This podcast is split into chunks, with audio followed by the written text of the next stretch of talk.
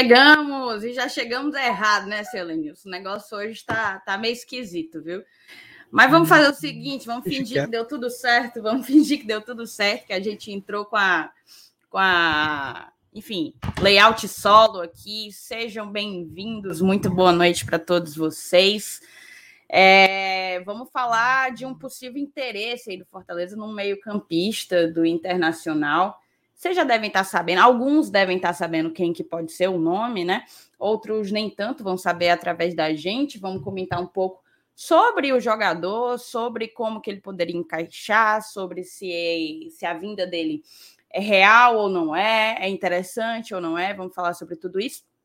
E vamos fazer tipo um pós-jogo, tá? É, para quem veio até o Glória e Tradição ontem para acompanhar o pós-jogo, inclusive desde já agradeço a todos vocês, viu que a gente teve um probleminha técnico que a gente não conseguiu resolver na hora, ajeitar na hora, e acabou que fizemos um pós-jogo mais curto, sem conseguir entregar aquela qualidade que a gente normalmente entrega, e resolvemos dar continuidade a essa análise mais aprofundada da partida de ontem, Fortaleza 2, Náutico 0, hoje, nesse domingo, tá? A gente teve até um imprevisto aqui pouco antes de entrar ao vivo, não cancelamos a live pelo nosso compromisso com vocês. O ideal seria que a gente, de fato, não tivesse colocado a live no ar, mas a gente tem um compromisso com vocês todos os dias e hoje ainda mais, justamente por, pelo problema que a gente teve ontem. Então, vai ter live, sim, senhor. Mas vamos, vamos só começar direitinho, né? Comece deixando o teu like e se inscrevendo aqui no GT se tu ainda não é inscrito. Compartilhe essa live manda para todo mundo e diz que o Glória e Tradição está ao vivo. Aqui embaixo você consegue copiar o link através da setinha, vocês já conhecem bem o caminho das pedras, né? E tem uma coisa, eu tenho um recado para vocês. Vocês bem sabem que esse conteúdo é patrocinado pelo OneFootball. O OneFootball é um aplicativo indispensável para todo fã de esportes, para toda pessoa que acompanha diariamente o futebol e principalmente o Fortaleza. Né? Na minha concepção, o aplicativo esportivo mais completo que você vai achar na sua loja de aplicativos. Nele você tem acesso em tempo real a notícias, placares, dados, estatísticas e um monte de outros recursos em dezenas de ligas ao redor do mundo, tá? A gente está aí quase beirando estrear, né? Inaugurar também, mas estrear na Libertadores. Tivemos o nosso queridíssimo sorteio na última sexta-feira. Pegaremos o Colo-Colo na primeira partida é, do Fortaleza na Libertadores, que vai acontecer no dia 7. Saiu inclusive a data, no dia 7 de abril de 2022. E você acompanha tudo sobre a Libertadores e mais um pouco, a cobertura completa no OneFootball. Não só da Libertadores, como da Copa do Brasil. O sorteio é amanhã da Copa do Brasil. Você também vai acompanhar aqui no GT o sorteio completo, a transmissão, o react, tudo do jeito que vocês merecem. E a Copa do Brasil você também consegue conferir toda a cobertura no OneFootball, tá? Tem mais. Você selecionando o Fortaleza como teu time do coração e marcando, ativando as notificações, você fica por dentro de tudo o que rolar, tudo, tudo que acontecer com o nosso tricolor de aço, as últimas notícias, os próximos jogos, as escalações, os gols, muito mais, tá bom? Então não perde tempo. É uma baita maneira de você ajudar também ao GT clica no primeiro link que está aqui na descrição. Eu vou já colocar também fixado no chat, mas já está na descrição desse vídeo. Clica no primeiro link e baixa o OneFootball, tá? Tem que ser pelo nosso link. Dessa forma, você fica 100% atualizado e também ajuda e fortalece o trabalho do Glória e Tradição. Eu vou chamar a vinheta e aí sim a gente começa do jeitinho que tem que ser.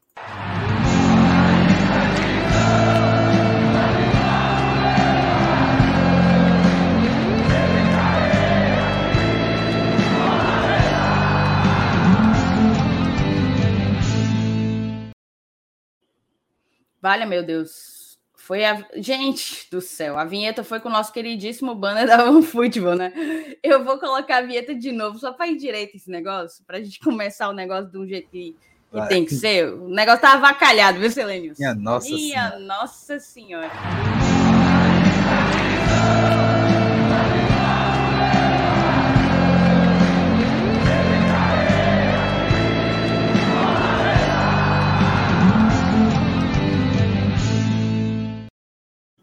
Agora sim, seu Elenilson, seja bem-vindo a mais uma livezinha aqui no GT.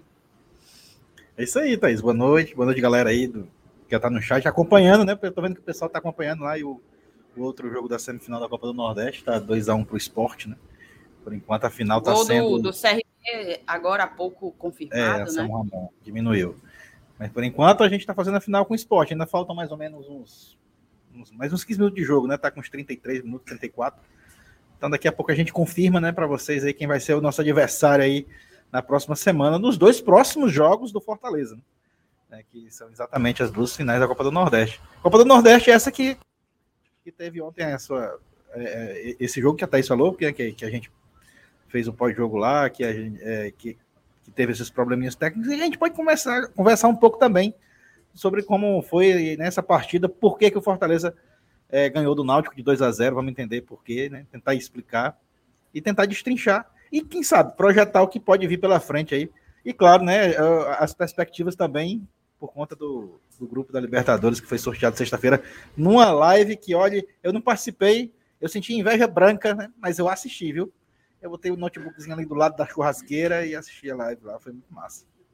Assim, a sua vida não estava muito ruim não, né, seu Lenius? Selenius passou o final de semana de pernas para o ar no Porto das Dunas, curtindo, curtindo a família, né, Selenius? É, aniversário da minha esposa, da Rosângela. É, inclusive é hoje, tá? O aniversário dela é 27 de Nossa! março. É, oh, cara, eu não sabia que era hoje. Feliz aniversário para você, Rosângela, minha querida, ao vivo, é isso. A gente vive de, de mandar alô, né? Hoje, um baita alô aí para uma das maiores fãs do GT, viu? Uma das é maiores é mesmo, fãs viu? do GT. Mas vamos fazer o seguinte, vamos começar aqui com nosso com nossas introduções, a galera que vai chegando. O Rogério viu a nossa thumb e falou que tomou um susto, achou que o radar estava voltando. Você queria, seu Lenilson, o radar de volta? Não, deixa para lá.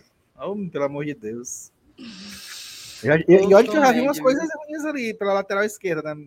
De, de um tempo para cá, de, de um, dos anos 80, 90, mas o, o radar ele é insuperável. Aí tem também o Pedro Aires, o nosso padrinho. Boa noite, Thaís e seu Lenilson. Saudações tricolores na audiência da melhor e qualificada mídia independente. Like garantido. Obrigada, Pedro. Obrigada mesmo, de coração. O FTzão, o seu Evaldo Miranda, tá por aqui também. Boa noite, amigos do GT. Boa noite, seu Evaldo. A Lu também tá por aqui. Boa noite, GT. Já deixei meu like. O Mário já chamou logo de graça. Recebemos aqui a, o Glória Atrasadão clássico. Todas as noites vocês Pelo fazem esse Deus. bullying. Teve atraso hoje, não, mano. Toda noite é bullying com a gente, viu, Silêncio? Toda noite. Boa noite, GT. É o Vini falando aqui, assistindo o caminhão que o esporte montou em frente da sua grande área. O esporte fechou o ferrolho, foi, Silêncio? Foi, foi. O, o, o CRB tava pressionando aqui, mas acho que não, não sei se tem muita força, não, viu? Mas vamos ver, né? Já tá com 82, dá 82 é o quê? Menos 8, 37 minutos, né? É, vamos ver se o CRB consegue. Se conseguir, meu amigo, mais emoção nessas semifinais. Vai para pênalti, né? De novo. O Lucas Carvalho, meu querido doutor Lucas, boa noite, Galegona. Boa noite para você também. Lucas Barbosa, os dois charás, né? Boa noite, meus fofinhos do GT. Um grande abraço. Ele botou aqui: GT sempre animando minhas noites. Valeu, tá, Lucas? O Emanuel, chuvinha na calha e GT na área. Boa noite, seus lindos. Tá chovendo, viu? Tá caindo um pau d'água aqui na Sapiranga. Como é que Chega tá já, o conjunto tá. Ceará, seu Luiz? Aqui tá só chuviscando por enquanto, né? Chega já. Vai e, chegar, e agora 3x1, viu? Confirmou aí. Eu acho que vai ser esporte mesmo, galera. Aí, aí, aí matou. Aí como é que chama? Fechou o caixão, né? É, agora acho que já era. Aí já era. Vamos a Recife quarta-feira. Vamos a Recife. Fala deve viajar na terça, né? E vamos enfrentar aí o time. Tinha gente que queria o Náutico. Oh, o Náutico não pode. Um grande abraço para a torcida do Náutico, para a galera que produz conteúdo sobre o Náutico. Acho que teve um, teve um cidadão que não deve ter tido uma noite muito muito feliz ontem. Mas é, tinha gente que queria pegar o esporte, tinha gente que queria pegar o CRB. Quem que tu queria pegar, seu Lenils? Olha, Thaís, assim, é... eu preferia, por questões do jogo mesmo, eu preferia o CRB, tá? Porque pelo que eu vi aqui naqueles 2 a 0 na última rodada, né? um time que não ofereceu muita resistência. Né? E assisti, eu assisti também o jogo na semifinal contra o Ceará e tô vendo esse agora. É, é, eu acho que o, o CRB chegou muito longe agora aqui, mas por conta do mérito do, do, do, seu goleiro, tá? Do Diogo, que, Diogo Silva, que teve umas atuações esplêndidas. E hoje, quando o jogo tava 0 a 0 ele, fez, ele começou o jogo fazendo defesa. Eu até comentei aqui, tá assistindo o jogo, disse, será possível esse cara vai colocar o CRB na final do campeonato com atuações individuais acima da média? Mas aí o esporte abriu o placar e depois que abriu o placar, pronto, né? Quebrou, quebrou o encanto. É, mas é, essa campanha do CRB, ela tem muito, mas muito mérito do seu goleiro. Muito, é demais. Eu demais. CRB, tecnicamente. Quer dizer que o meu querido CRB serviu só para uma coisa, né, Silênios? É, eu acho, eu acho que o CRB cumpriu o seu papel nessa Copa do Nordeste de uma sem maneira Sem sombra exemplar. de dúvidas, sem sombra de dúvidas, sem sombra de dúvidas. Cara, é isso. Tem mais mensagem por aqui. O Anderson Damasceno fala que o time do esporte é até esforçado, mas é tecnicamente limitado. A Talita botou: Eu já disse que esse torcedor do Nautiquinho estava sofrendo horrores, e isso é relacionamento abusivo, né? Não? O pobre do Náutico não está ajudando o cidadão, né? Aí ele fica passando vergonha nas redes sociais, mas faz parte, tá bom? Faz parte. O Jolin, a galera tá dizendo aqui, meu amigo, eu tô, eu tô virando, tô recebendo várias sósias, várias comparações. Renata Vasconcelos do GT, aí o Vini meteu que eu sou a Renata fã do GT, só que mil vezes melhor. Eu queria ser mil vezes mais bonita. Se eu fosse mil vezes mais bonita, aí era um, aí era um garapo medonha, aí era vantagem, viu? E aí, cadê quem disse? O Thiago falou que, na verdade, a Renata fã é que é a Thaís Lemos Sudestina. Olha aí, olha aí. Eu tô, eu, vocês não, vocês não é brincam comigo. É uma mistura de Renata Fã com Milena Ciribelli. O meu coração chega, fica, ó, quentinho. Vocês são maravilhosos. O Denis botou aqui boa noite, GT. O Wellington também, boa noite, Thaís Elenilson. A Thalita já tinha dado boa noite pra gente. O Rafael Nascimento lembrou que as, as atenções estão divididas. Eu acho que é por isso que a gente ainda não conseguiu mas, gente, acho que terminar o jogo vem, vem, vem um cadinho para cá. Paulo Cassiano sempre conosco. Boa noite, GT. Rumo à final. Pode vir quem vier. Aqui é Lion. Seu Elenils. A Sueli falou que o seu Elenils estava só na farra. Tava, seu Elenils? O senhor deve ter passado assim. Não, deve ter aberto umas. Quantas latinhas? 150? Vixe. Acho que por aí, viu? Será? Mas é isso. Vamos então começar aqui Cara, eu vou inclusive aproveitar para mandar uns alôs, já que a gente mandou um, um feliz aniversário para. Graças a Deus, vamos ter reforço. A gente mandou um feliz aniversário para Rosângela. Eu também queria mandar um alô para algumas pessoas que eu encontrei ontem no estádio. Na verdade, eu vou mandar para uma que eu não estava no estádio, mas que sempre acompanha a gente. É para o seu João Mesquito, pai do Abdu. Abdu tá sempre com a gente aqui, sempre comentando no chat. E eu descobri que o pai dele também, que o pai dele tá toda hora ligado no GT. Então, um grande abraço tanto para o Abdu como para o seu João. Obrigada por prestigiar o nosso trabalho. E vou falar também do Darlan, do Danley e do Sidney, que eu encontrei ontem lá no estádio e prometi que seriam lembrados na live de hoje. Beleza? Cadê? Tu sabe, Cadê quem, meu... eu encontrei on... tu sabe quem eu encontrei ontem no estádio? Quem?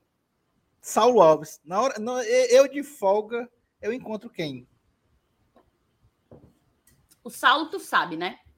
Ele é elitista. Ele não se, ele não se mistura com os amigos dele. Ele ficou com a gente o pré-jogo inteiro, mas na hora de assistir o jogo, foi todo mundo para um lado, o Saulo Alves foi para o outro, porque é, o homem assiste na Bossa Nova.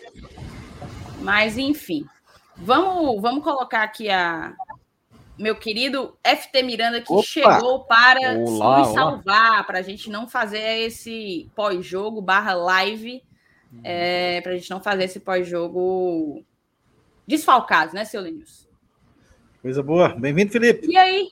E aí é até positivo que o Felipe estava ontem no estádio, era Eita. ele quem ia trabalhar ontem no pós-jogo, acabou que tiveram imprevisto, não fizeram pós-jogo, e aí hoje ele vai estar aqui para dar a análise dele. É isso. Ah, é, bom, primeiramente, boa noite, Thaís, Alenilson, a galera do chat, quem tá assistindo a gente. Assim, eu e o Márcio Renato, a gente chegou a fazer o pós-jogo. Mas não, não eu vi. Pós -jogo, mas não foi o é. pós-jogo. É, mas não foi o pós-jogo que a gente queria, né? Eu tô até um pouco ó, rouco, porque a gente ficou por 30 minutos gritando, gritando para a nossa câmera, que era onde estava captando o áudio.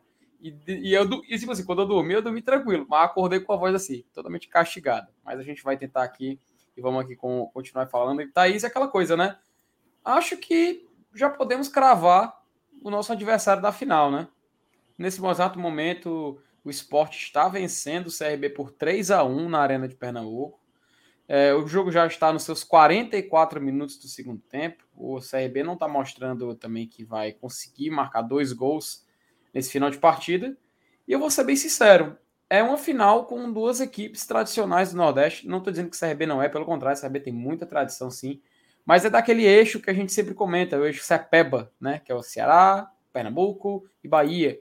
E Fortaleza e Esporte vão, sem dúvida nenhuma, fazer um confronto que em Copas do Nordeste recentes, assim, na, no mata-mata, a gente tem uma certa lembrança, né? O Fortaleza, ele na edição de 2020, venceu o esporte na decisão por pênaltis. A gente lembra que Fortaleza até venceu, me engano, o placar foi 4 a 2 e a gente conseguiu chegar na semifinal daquele ano, algo que também se repetiu em 2021, mas agora em 2022 a gente tem a oportunidade de chegar na decisão mais uma vez. É claro, vamos falar do jogo que rolou ontem na Arena Castelão contra o Náutico, outra equipe pernambucana, mas esse jogo contra o esporte já se desenha como uma final muito interessante, sem dúvida nenhuma. Então, acho que a gente pode já esperar logo de cara, pelo que eu vi hoje, né? Pelo que eu pude ter acompanhado é, do, do, jogo do esporte, uma equipe muito, com muita vontade. O esporte está com muita vontade. Pode às vezes faltar técnica, mas sobra vontade. Então, a gente tem que abrir o olho, prestar atenção e saber que o risco de. Sabe aquele departamento de VDM, né, Thaís e Elenilson? O departamento de VDM. Então, o risco contra o esporte é grande, tá? Então vamos prestar atenção, vamos conversar aqui, tanto do jogo de ontem como do jogo de hoje, e pincelar essa continuidade aí da Copa do Nordeste que o pessoal fala. O pessoal tá assim, Thaís. Pô, colo-colo, Libertadores, quando é que vai abrir o check-in? Meu amigo, antes de fazer o check-in para Libertadores, tem que fazer o check-in da final do Nordeste, não, meu amigo. A gente tem um troféu para tentar levantar. Então é isso aí, né? Vamos comentar e tentar abordar esses dois temas aí muito interessantes para a torcida tricolor. É, a, gente até comenta, né, Felipe? Assim, é claro, a gente, a gente é, é, rival, né? A gente vai sempre torcer para o rival perder. É, mas assim, eu me imagino no lugar de um torcedor do esporte, né? Pô, a gente vai fazer a semifinal com o Ceará, um jogo único lá no Castelão, vai ser difícil, vai ser, vai ser complicado a gente chegar na final. De repente cai no colo do esporte o CRB dentro da ilha. Né? E aí tá acontecendo isso aí que agora a gente está vendo. Então, os caras os cara saíram de um nível de preocupação com esse jogo semifinal para outro totalmente diferente, com a Isso. possibilidade extraordinária de se classificar e cravaram, né, essa, e aproveitaram essa possibilidade. Então, assim, eles acabam se uhum. empolgando, né? Então, é, é uma uhum. final, né, e, e que que estava muito difícil de, de, de, acontecer, e agora eles, eles, eles têm essa chance, né, e já estão sacramentando essa chance. Então, isso, essa viradazinha de chave, essa, é, é, essa, esse presente ele pode empolgar, assim, então a gente tem que ter muito cuidado. É isso. E assim, tem gente perguntando aqui no chat se tem critério de gol qualificado. Acho que não, né? Não, não tem, não. Não, não, não tem mais. A CBF não adota mais gol qualificado em suas competições. E coisa que, a Come, coisa que a Comembol só foi fazer. Deveria fazer. É, coisa que a Comembol só foi fazer agora, em 2022. Exato. Perdão, 2020. É, 2022. 2021 não teve? Acho que não teve. Mas enfim, a Comebol só recentemente adotou. A Comebol foi uns anos mais cedo, né? E, cara, muito injusto. Critérios chatos de gol fora, viu? Pra gente sempre foi encardido. Quarto gol do esporte aí, aparentemente. Eita, se... rapaz. Tava impedido. Tava. É isso, então. Então vamos fazer o seguinte: vamos começar aqui. É... O Wellington pergunta se o nosso código de desconto para sócio torcedor ainda está válido. Não, de vez em quando o clube faz essa, essas campanhas com as mídias independentes, acho que por hora tá, tá suspenso. Não acho que haja que haja código da gente, não, tá? Se eventualmente voltar a ter, a gente anuncia por aqui, Wellington. Mas é isso. Vamos então começar? Vamos falar desse, desse pós-jogo, tá? O Fortaleza fez ontem uma partida muito segura, apesar de a maior parte do tempo a gente ter ficado com aquele 1 a 0 que, que sempre causa medo, né? Sempre você fica com aquele pé atrás. É um placar muito, muito inseguro mesmo, é um placar aquela coisa desconfiado, né? É, que pode a qualquer momento te trair. E acho que talvez por isso, talvez justamente por isso, por esse medo, por esse pé atrás, que tanta gente ficou chateada, ficou puta. Eu fiquei muito puta com a mudança lá, a escolha de outra pessoa que não o Pikachu para bater o pênalti. Mas isso aqui a gente vai falar ao longo do pós-jogo. Eu queria passar a palavra para ti, Felipe, que você estava escalado ontem para fazer, para que tu fizesse uma análise aqui para a gente. É até interessante porque já se passaram aí mais de 24 horas e deu né, para confirmar algumas impressões, se atentar para outros detalhes. Queria saber um pouco da tua avaliação sobre sobre essa semifinal do Fortaleza, a gente, apesar de ter passado a maior parte do tempo com aquele 1 a 0, a gente não não sofreu em nenhum momento com o Náutico, né? O Náutico não não ameaçou o Fortaleza. Fez muito pouco a equipe de Pernambuco. Vai, manda bala. E Thaís, é o seguinte, é, ontem a gente deu para dar um, um, umas pequenas impressões, mas assim, o Fortaleza, acho que ele fez aquele jogo onde ele soube administrar a partida, sabe? Até a gente estava conversando com o Marcenato um pouco sobre isso, onde o Fortaleza ele sabia os seus limites, ele sabia onde poderia chegar, mas ele não abdicou da responsabilidade do jogo. Porque tem time que às vezes chega né, nessa condição de estar tá no finalzinho, ou decidir uma competição, tá precisando de um resultado mínimo para passar, e acaba meio que diminuindo a marcha numa reta e é surpreendido. O Náutico não é que ele é uma equipe que não ofereceu riscos ao Fortaleza, mas assim, o Náutico não teve condições de chegar a um patamar competitivo, sabe? Eu vejo que o Fortaleza ele, ele, ele conseguiu conquistar, né, até agora na temporada, a condição de ser uma equipe que consegue controlar certos aspectos do jogo. Em outros, ele perde esse controle, mas ele consegue retomar. Um exemplo disso é claro, ainda era muito cedo na temporada, a gente já tem mais jogos, então o time conseguiu avançar nesse sentido. Mas aquele primeiro clássico rei pela Copa do Nordeste, você viu que o Fortaleza ainda estava tentando construir essa nova forma de jogo. Como são muitos jogos, como são. É, é, é uma maratona, não deixa de ser uma maratona e a gente, uma, é uma, a gente vai jogar até novembro, outubro, novembro, sem parar. Não vai ter pausa. E é tanto porque a Copa do Mundo vai ser no final do ano, então o calendário vai ficar ainda mais curto. Inclusive, durante a semana teremos vídeo falando sobre o calendário aqui no GT, fiquem ligados. Então, Thaís, o Fortaleza, ele meio que encara uma partida dessa contra o Náutico com essa sensação de que eu preciso fazer isso para chegar até lá. Mas isso não vai significar que o Fortaleza vai simplesmente. Porque assim, eu vi muita gente falando, ah, o Fortaleza jogou muito mal, sabe? O Fortaleza é, não, não quis jogar, só jogou o mínimo do mínimo. Eu não vejo assim. Eu vejo que o Fortaleza realmente ele foi atrás do placar alguns jogadores, alguns destaques assim individuais que a gente pode citar e tudo mais. O Zé Wellison, por exemplo, ele foi um cara que realmente chegou surpreendendo. Eu te confesso, tanto para você como para o início, para os amigos que estão assistindo. Também não esperava um, um início tão promissor. Pois é, um jogador que surpreende, né? Ele surpreende. Aqui no Fortaleza, a gente estava meio que já conformado com aquela dupla que estava nova que estava se formando entre Jussi e Ronald. O Felipe, apesar de ele ter aqueles lapsos de. Isso digo nessa temporada, porque o Felipe de, do primeiro semestre de 2021 é um jogador de nível A do Campeonato Brasileiro. Tanto que a gente falava, o Ederson é especulado em seleção. Mas por mim, eu colocaria o Felipe como um, um possível convocado. A gente teve esse papo no ano passado. Então, quando a gente fala um pouco sobre esses jogadores que estão ainda no elenco, tem essa diferença. Que o Felipe diminuiu um pouco da qualidade, mas às vezes quando ele entra, ele mostra o que ele pode fazer. Eu gosto do que eu vejo do Felipe em campo, eu gosto do que eu acabei vendo dele. Só que esse, esse início de temporada, se tem um nome do meu campo do Fortaleza que tá já pedindo passagem, não estou dizendo que ele merece ser o titular de forma explícita, mas ele já tá pedindo passagem, é o Zé Wellison. Principalmente depois da partida pavorosa do Gilson ontem. O Gilson, ele errou tudo que ele tentou. Eu, já eu é a sei. segunda na sequência, né? Que ele Isso, e é, é e é preocupante, né, Thaís? É, a gente ficou preocupado porque a gente já vinha comentando que ele é um jogador que vai tomando importância, que ele vai ganhando destaque. A gente até falava, pô, nossa volância é o Jussa mais, mais outro, né? ele, ele não tem como tirar. Já se começa a pensar de uma forma diferente. O Zé Wellison, que poderia ser um provável companheiro, vira a ser um competidor. O Ronald, que, que infelizmente não jogou, ele já tem agora também a oportunidade de testar também essa dupla. O Felipe é um jogador que eu não quero abrir mão. Eu não quero abrir mão do Felipe. Eu quero ver o Felipe ainda tendo tempo no Fortaleza, porque eu sei que ele tem potencial para mais. Eu sei que ele consegue entregar mais esse clube.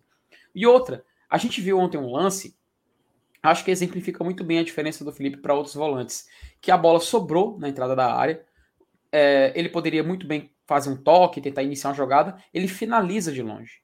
Ele tenta fazer o gol, porque ele é um jogador objetivo. O Felipe pega a bola, ele, ele já sabe o que ele vai fazer. Se ele vai dar um passe, se ele vai tentar encontrar um jogador, ou se ele vai tentar finalizar, que foi o que ele fez ontem no lance que, eu confesso, eu não imaginava que ia finalizar daquela distância, que ele ia tentar fazer o gol. Eu gosto dessa ousadia. Eu acho que o jogador tem que ter esse tipo de ousadia. Ele não pode também se prender a alguns detalhes e acabar é, perdendo a sua própria essência, que é ser competitivo e tentar vencer o jogo a qualquer custo. É claro, quando a gente fala de jogadores, fala de destaques e tudo mais, vem aquela questão que, ao ver o Lucas Lima não repetindo o mesmo futebol, eu não estou dizendo que o Lucas Lima foi ruim, tá? Até a gente pra mim não ontem, foi. É, até a gente falava ontem no pós-jogo. Talvez a nossa impressão é que o, Fili, que o Felipe, perdão, que o Lucas Lima ele não tenha é, feito aquela partida de outros, outro, outras oportunidades, onde ele jogava e a gente, nossa, olha o Lucas Lima, olha o Lucas Lima achando passe e tudo mais. Não, eu acho que ele foi na média. Acho que ele seguiu na média. Não fez nada extraordinário, mas seguiu na média. E ele foi substituído. Aí entrou o Matheus Vargas. E esse é um ponto, Thaís, que eu acho que a gente tem que até ter um certo cuidado na hora de comentar, sabe? Porque é, é muito fácil. É muito fácil a gente pegar o jogador, colocar. E bater no Vargas. Exato, colocar ele como. Sabe, sabe aquelas pinhatas, né? No, do México, né? Que você só vai. para você acertar e tirar algum doce de dentro, coisa do tipo. E só, e só, e só pancada, só pancada. Não é assim que a gente vai resolver essa questão do Vargas. Eu não consigo ver isso sendo resolvido dessa forma. Da mesma maneira, eu coloco o Robson nessa equação. Robson vinha sendo o quê? Muito criticado. Muito. Inclusive a comemoração dele, vamos falar daqui a pouco também. Mas o Robson a gente sabe. A gente sabe que ele consegue entregar, às vezes, um, um futebol que o Fortaleza precisa. Não é aquele jogador que vai driblar um, vai driblar dois, vai driblar três, fazer o gol. Não é aquele que vai pegar, vai dar um lençol e meter uma bicicleta. Não, o Robson ele é muito objetivo também. Ele vai pegar a bola, vai finalizar e tentar fazer uma jogada. Ele talvez não seja hoje a nossa primeira escolha para titularidade. E isso eu concordo, concordo demais. O Robson hoje eu não vejo ele como titular do Fortaleza, mas eu vejo ele como um atleta indispensável para o Fortaleza. A gente precisa ter um jogador como ele no elenco. Vai, vai, vão surgir oportunidades onde o Robson vai ser importante. E ele, tanto que no jogo contra o Náutico, ele se mostrou assim. Quando teve a oportunidade, ele foi lá e meteu pro gol. Agora o Matheus Vargas, retornando a ele. A gente não pode bater num jogador dessa forma. O Vargas, a gente vê como o grupo tá unido quando o Romero ele faz o gol e eles, e eles chamam o Vargas para comemorar junto, para tentar dar um crédito para ele, para tentar valorizar o cara. É muito fácil você chegar, apontar o dedo e, e, e sei lá, diminuir o jogador. Só que tem um detalhe. O Vargas ele foi colocado numa situação onde a pressão aumentou ou ele ia sair me muito melhor do que ele entrou, ou ele ia sair muito pior. Esse é o custo de você pegar um jogador e cobrar um pênalti com o jogo estando 1 a 0. Eu acho que foi muito, uma decisão muito equivocada de ter colocado o Vargas para bater aquele pênalti. Porque logo depois o Náutico teve uma chance na ponta esquerda do ataque deles, nossa defesa do lado direito, onde eles iam poder cobrar uma falta. Cobrar uma falta numa bola perdida, numa cabeçada na área e sai o gol do Náutico. Fica um a um ali. Como é que ficaria o clima? Depois de um pênalti perdido. O psicológico, o mental do time ia ser completamente afetado. O do Vargas já estava. Ele perdeu o pênalti, a gente viu que ele se perdeu no jogo. Errou bola, escorregou no gramado, deu passe errado. O jogador simplesmente perdeu o foco no jogo. Isso comprometeu muito para o Fortaleza. Por isso que quando ele fez o gol, o pessoal chamou ele para comemorar. O Romero, o pessoal chamou ele para comemorar, para ele não perder. Tentou essa... dar uma moral ali, né? Isso, deu uma moral para ele. O Robson, Isso. se eu não me engano, foi o Robson que foi eu acho que abraçar o... o... Quem que foi abraçar o, tá, o tá, Romero tá, de é início? Capixaba, não. O Capixaba deu passe, né?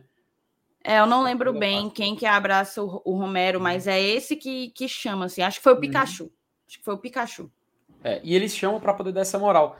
Mas, assim, já, já falamos que o Vargas, ele tem a mentalidade para isso, ele tem a suporte para poder superar essa adversidade. Mas, cara, não vamos fazer esse tipo de coisa novamente se surgir uma oportunidade, deixa quando tiver um placar tranquilo, que a gente pode administrar. eu acho que foi muito equivocado. Se tem um puxão de orelha, se tem algo que a gente tem que realmente chamar a atenção, é isso. Porque, cara, é uma semifinal de Copa do Nordeste. A gente estava vencendo por um gol de diferença. Eu não quero imaginar uma situação dessa novamente ocorrendo numa competição matemática. Às vezes parece que ou meio que subestimou o adversário, sabe? Estamos vencendo aqui, eles não estão atacando tanto. Vamos mudar o cobrador, só tá, só tá 1 a 0 a gente consegue fazer o segundo. De fato, conseguiu fazer. Mas, cara, é futebol. A gente não pode dar margem para desgraça. Aquela frase, nunca dê sorte para o azar. Faltou isso para o Fortaleza. Faltou essa atenção. Tem que ter esse puxão de orelha. Mas, enfim, tirando esses destaques individuais, acho que também a questão do Tino Romero, jogador importantíssimo, fez o gol, decisivo. A gente até falava, Thaís, falei ontem com o Márcio Renato, Fortaleza, por quantas vezes na nas temporadas passadas a gente precisou de um atacante como esse? Um atacante que recebe a bola, ele sabe esperar o momento certo, ele tem a paciência e a mentalidade para finalizar. É, a, a, até eu lembro, sabe, assim, o, quando a gente compara com o Wellington Paulista, vi muita gente fazendo essa comparação em grupos de WhatsApp. O Wellington Paulista é aquele jogador que recebe a bola e finaliza. No América Mineiro, ele praticamente fez isso na Libertadores. Ele pegava a bola, finalizava, pegava, dava um passe. Muito objetivo. Só que ele era muito assim, direto.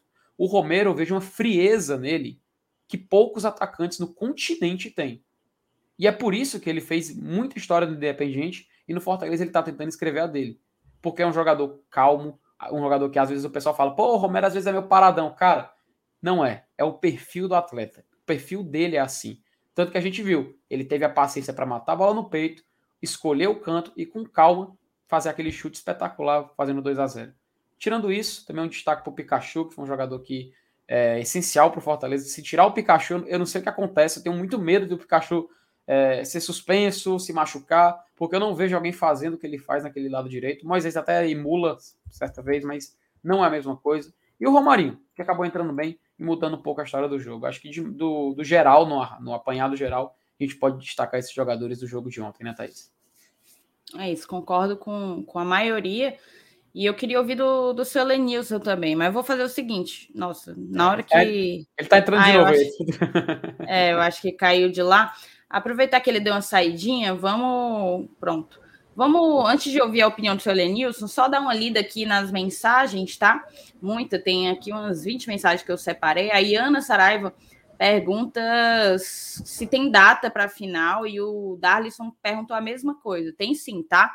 Quarta-feira, 30 de março, é o primeiro jogo lá em Recife.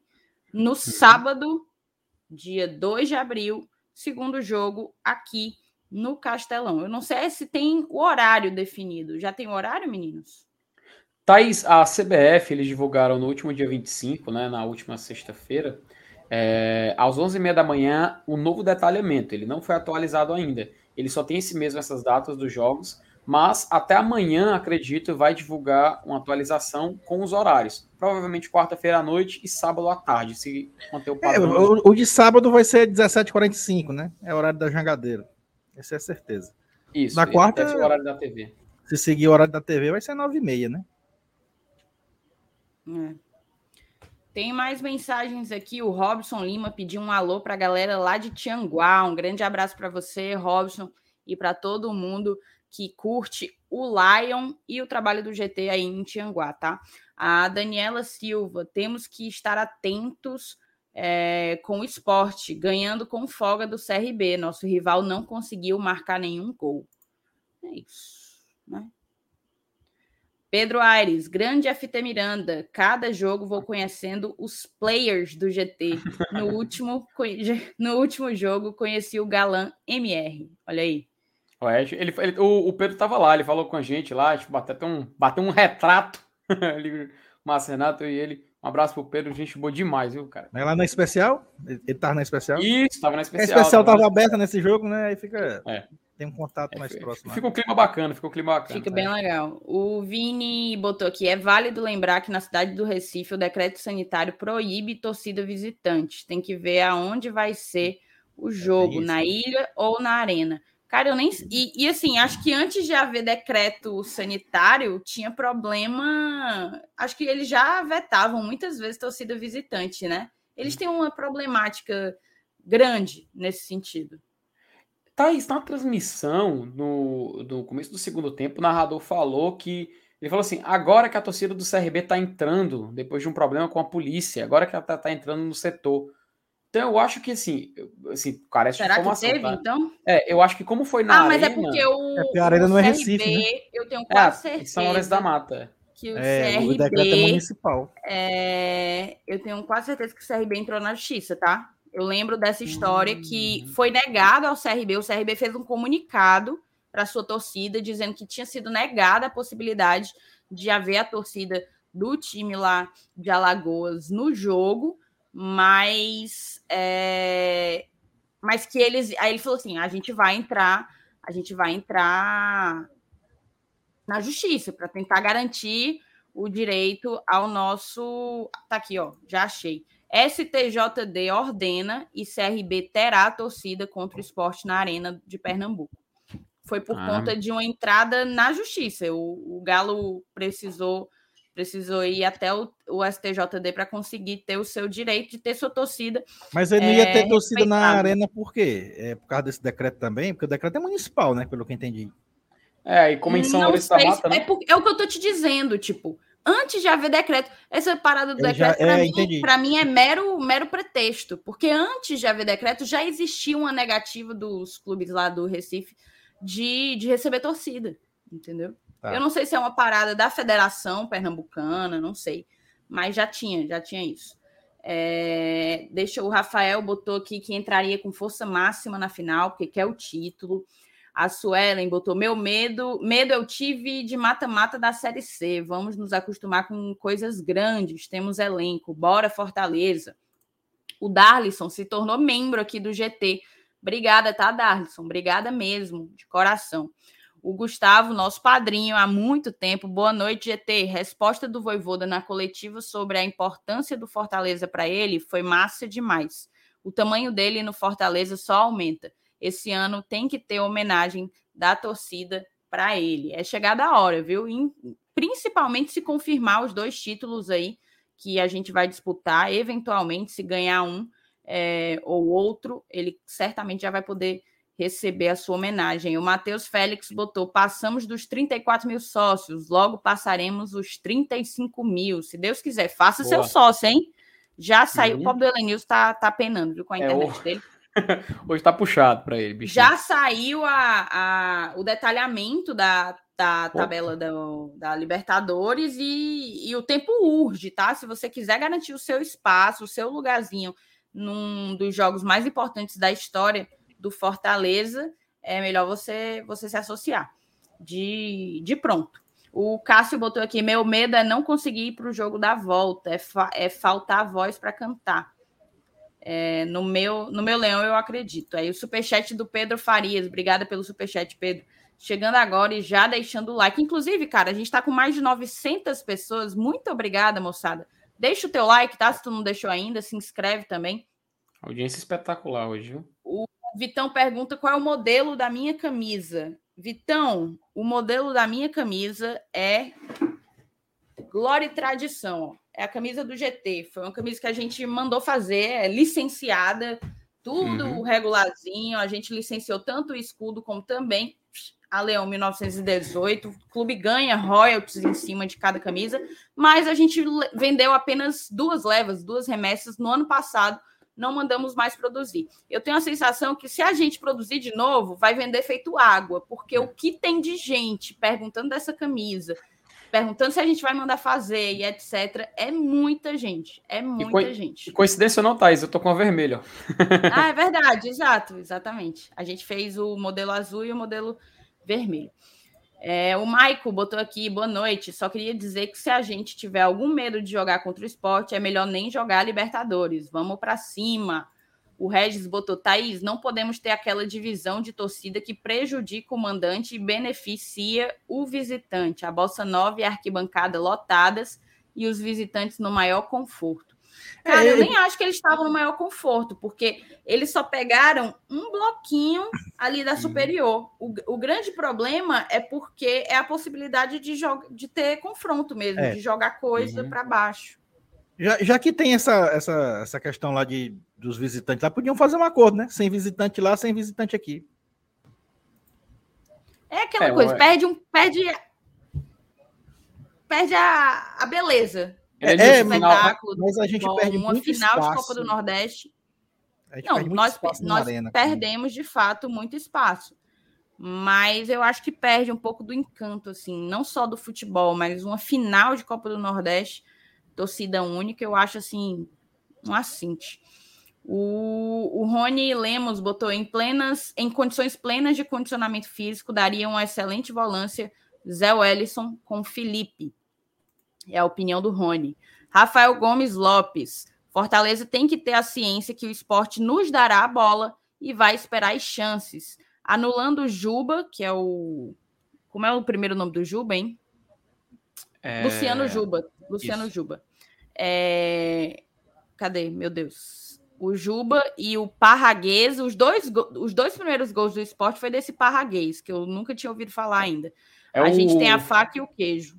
O Búfalo, né? Búfalo Paraguês, né? Ele, fez, ele que fez o quarto gol, ia ser hat-trick, né? Mas foi anulado. Ah, nossa, olha aí.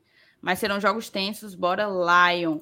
O Josinei, sejamos honestos, Ronald, Felipe e Jussa são jogadores cheios de altos e baixos, ou seja, um jogo bom e outro ruim. Deixemos a paixão de lado. O, o Otávio Medeiros, Otávio Medeiros, é, Muita atenção nesse Luciano Juba do esporte. Excelente jogador, marcação cerrada nele. É isso, já tinha sido um comentário do, do Rafael. Superchat do Antônio. O Náutico não empatou porque o Max salvou de novo. O Max Pin vindo numa fase espetacular, tá realmente iluminado o nosso uhum. goleiro. O doutor Eduardo Jucá, grande abraço para o senhor, doutor. Senhor não, né? Grande abraço para você, Eduardo.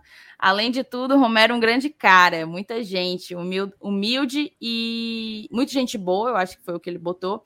Um, humilde e no espírito de somar. É isso, o cara tá se mostrando cada vez mais confortável, cada vez mais em casa.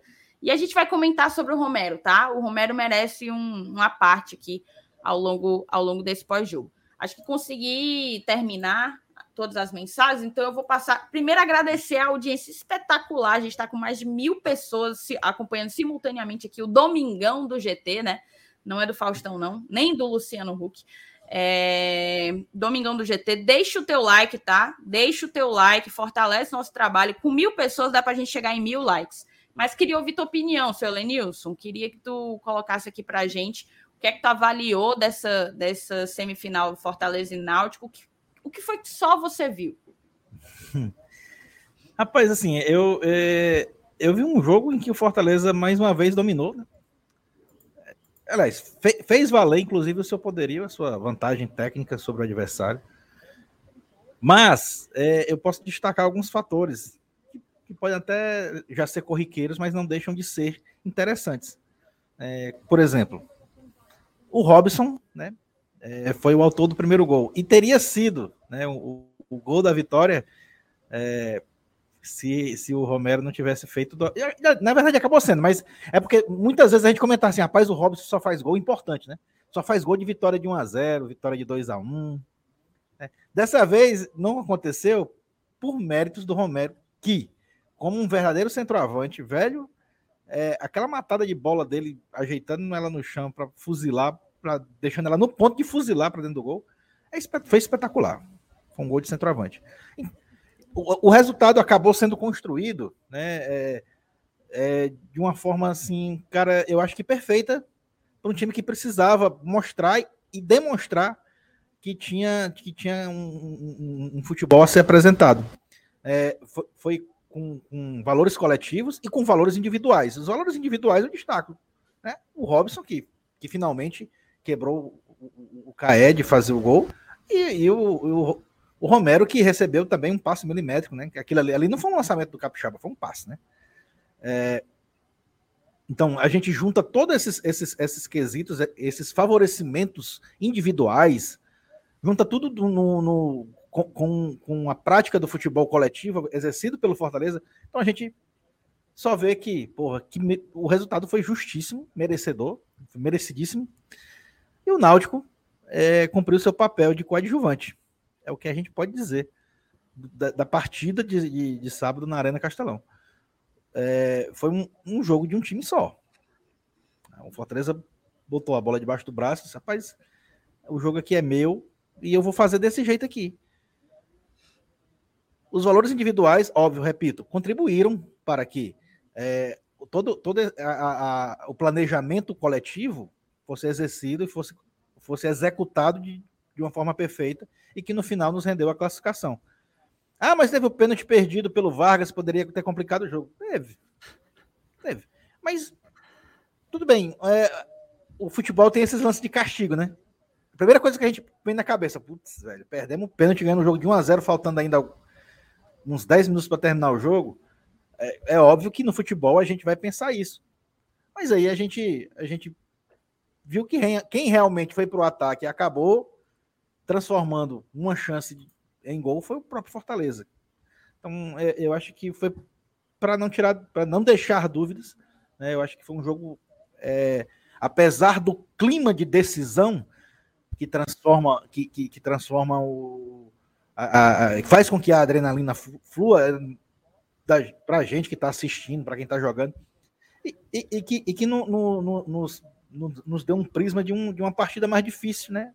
A gente vê uma partida que, que não foi complicada, mas pelo fato de ter sido um jogo mata-mata, único, né? sem, sem direito à, segunda chance em caso de erro, ele, ele já não deixa tenso por si só.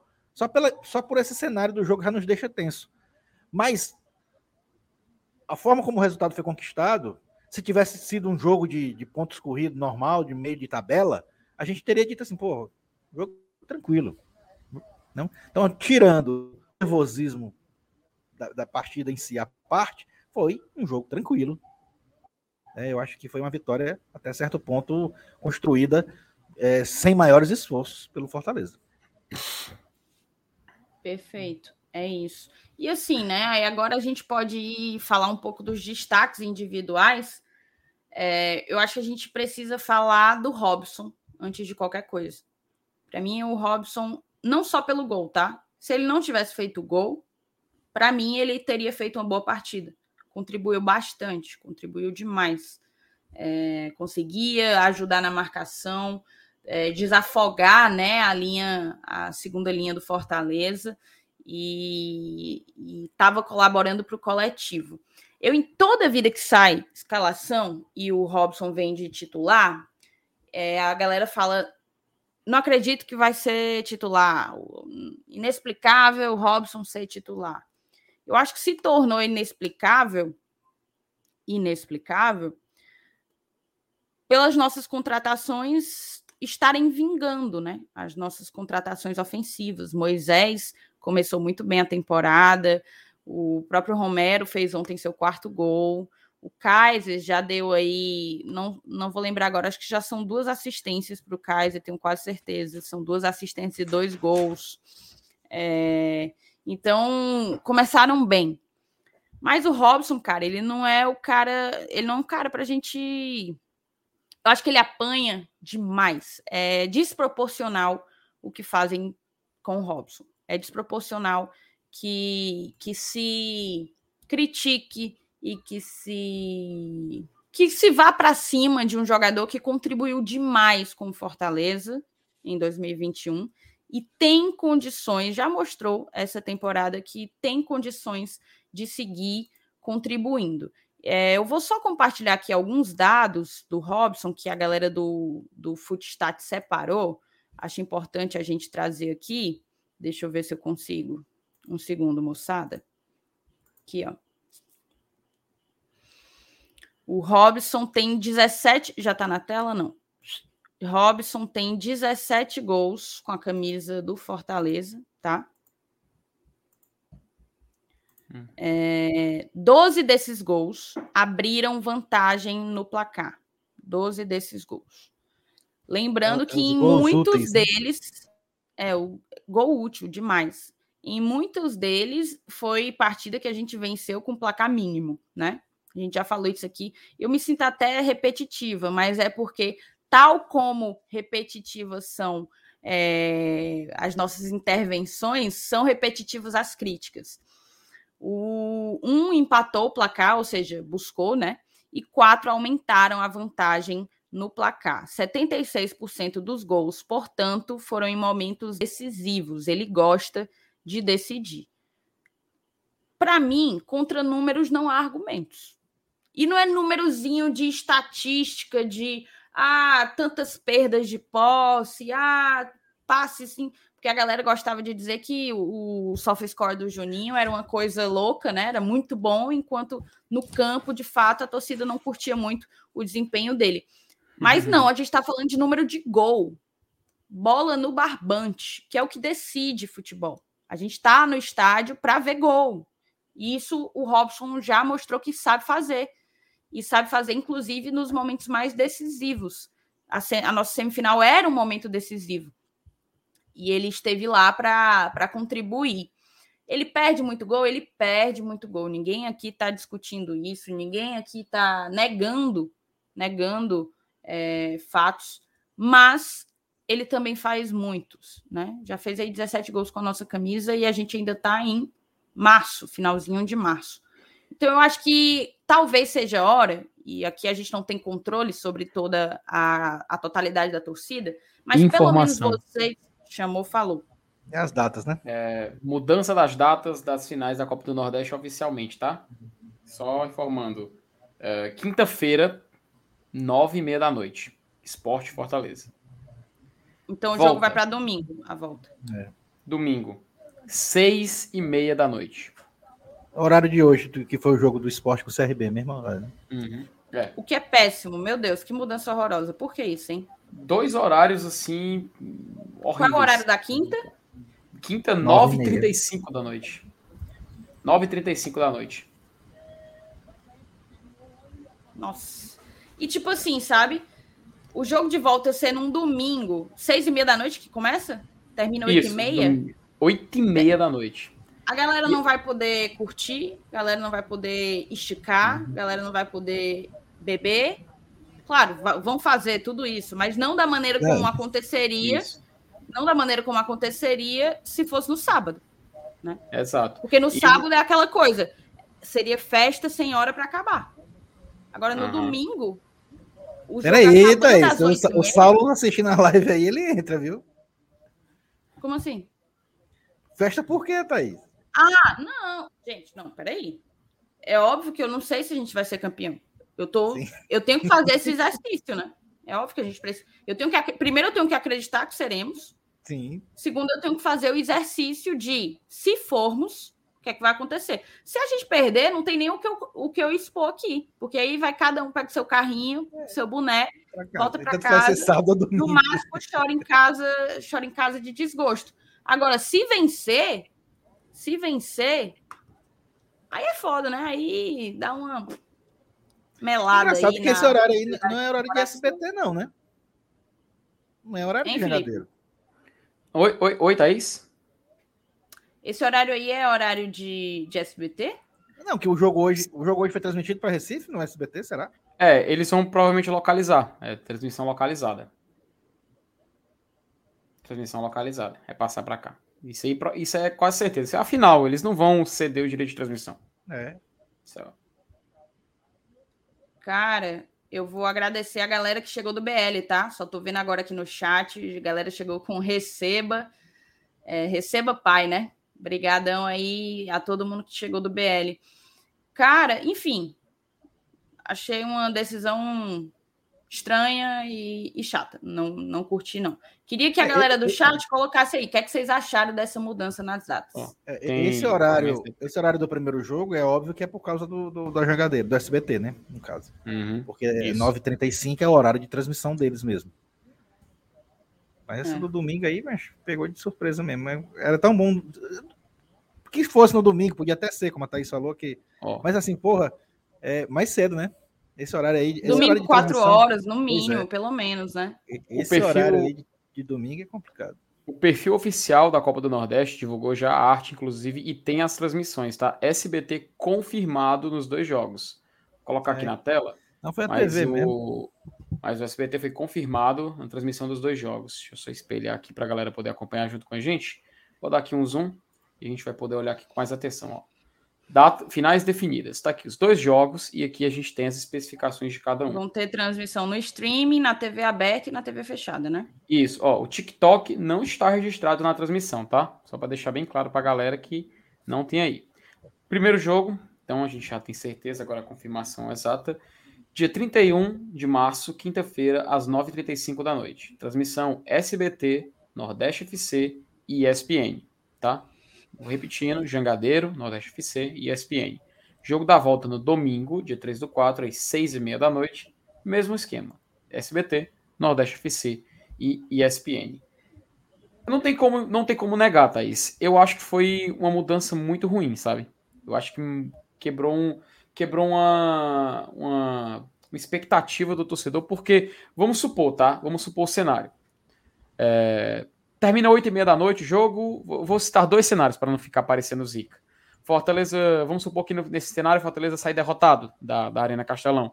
O cara sai 8 e meia, vou dar uma de sala agora, sai 8 e meia do Castelão puto para começar a semana. Imagine aí como é que é. E torcedor do esporte para comemorar 8 e meia da noite numa cidade que nem a dele. De um domingo. Muito ruim. Agora o Fortaleza ganhando, sendo campeão. Cara, o, domingo, 8 e meia da noite. Quem tá no estádio vai ficar para ver a festa, levantar a taça, etc. Aí sai de lá depois das 9 da noite de um domingo, sendo que outro dia é segunda-feira. E quem eu, faz eu o pós-jogo? Cara, eu tô, e é isso que eu ia falar. Não, não dá para entender um horário tão ruim como esse, sabe? Eu acho que eles colocam no domingo para fugir da concorrência de outros campeonatos estaduais. Mas para isso vai muito mais jogo eles colocarem um jogo do sábado. Seria o jogo do sábado, entendeu? O Brasil seria assim, um jogo de mais atenção, porque afinal dos maiores é, estaduais do país, né? Paulista, inclusive o Paulista tem uma confusão. Palmeiras quer a final para o sábado, São Paulo quer manter para o domingo, tem essa, tem essa questão. Também tem a final do Campeonato Carioca.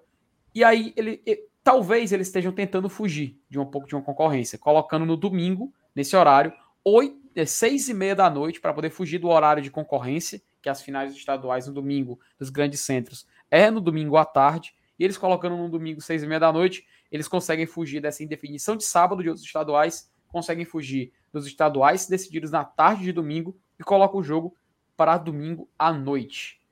Enfim, acho que foi muito equivocada essa mudança. Foi certamente pensando é, nessa parte da concorrência na transmissão. E o torcedor que se lasca, né? No final das contas, o torcedor acaba pagando pato e tendo que se deslocar do estádio num domingo para poder acompanhar a final da Copa do Nordeste. Felipe, Enfim. aí no, no post da Copa do Nordeste tem dizendo onde que vai ser? Se vai ser na Arena ou na Ilha do Retiro?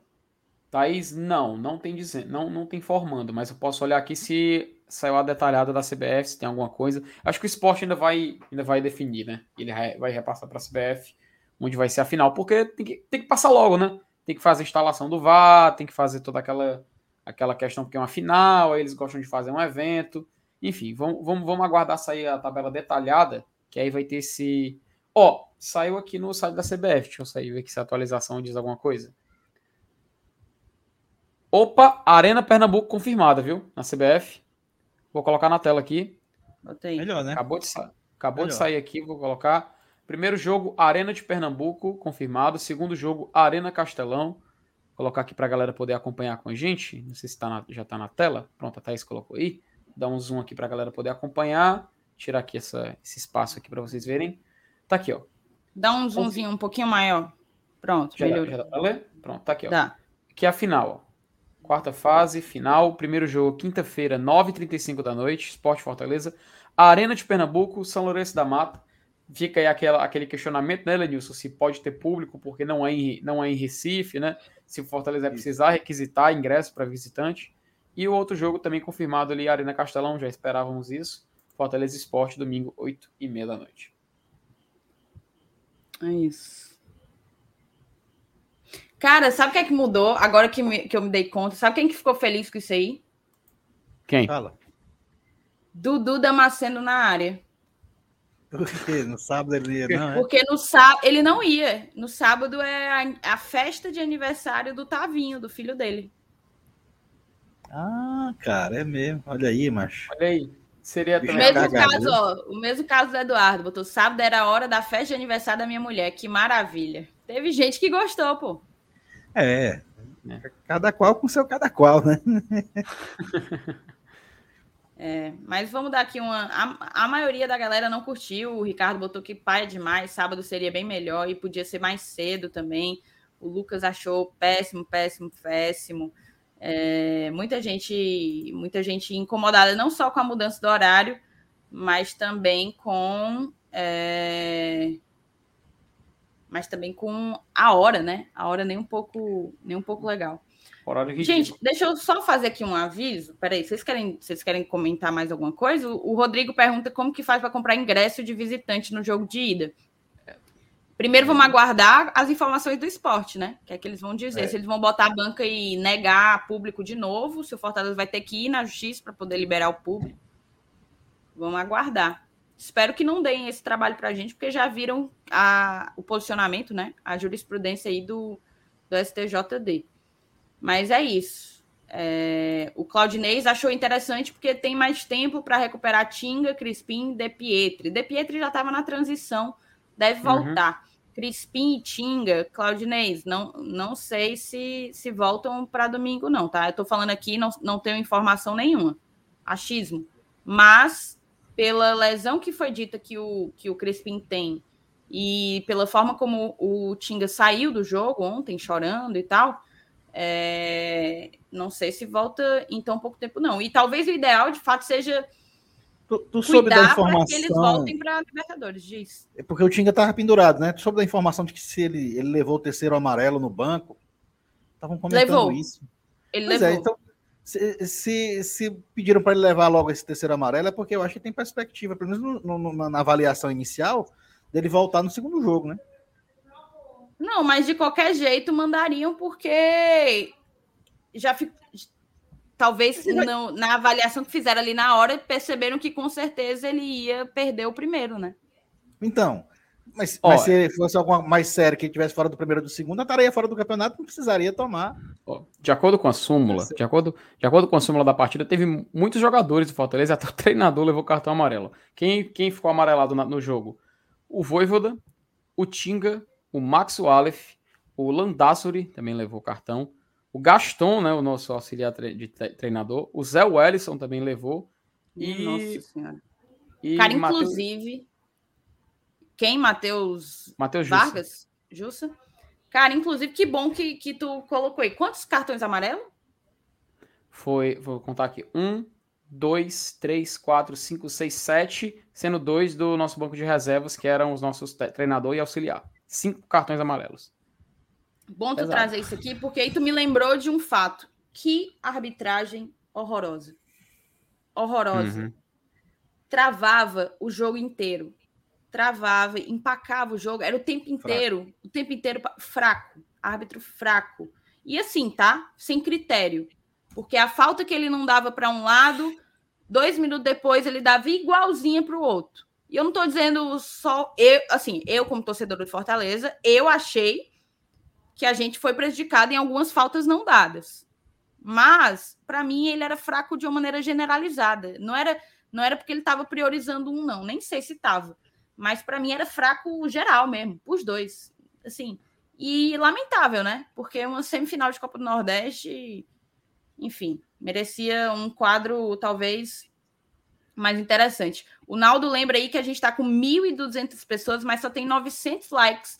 Vamos tentar igualar? 1.200 pessoas assistindo, 1.200 likes? Papoca o dedo, o dedo aí no like, moçada. Papoca o dedo aí no like. Beleza? A galera tá aqui dividida de fato, mas é isso, moçada. Mudou, tá? E, e fica. E a gente se vira, pô. A TV decide e a gente se vira. Cuida, se vira nos 30, né?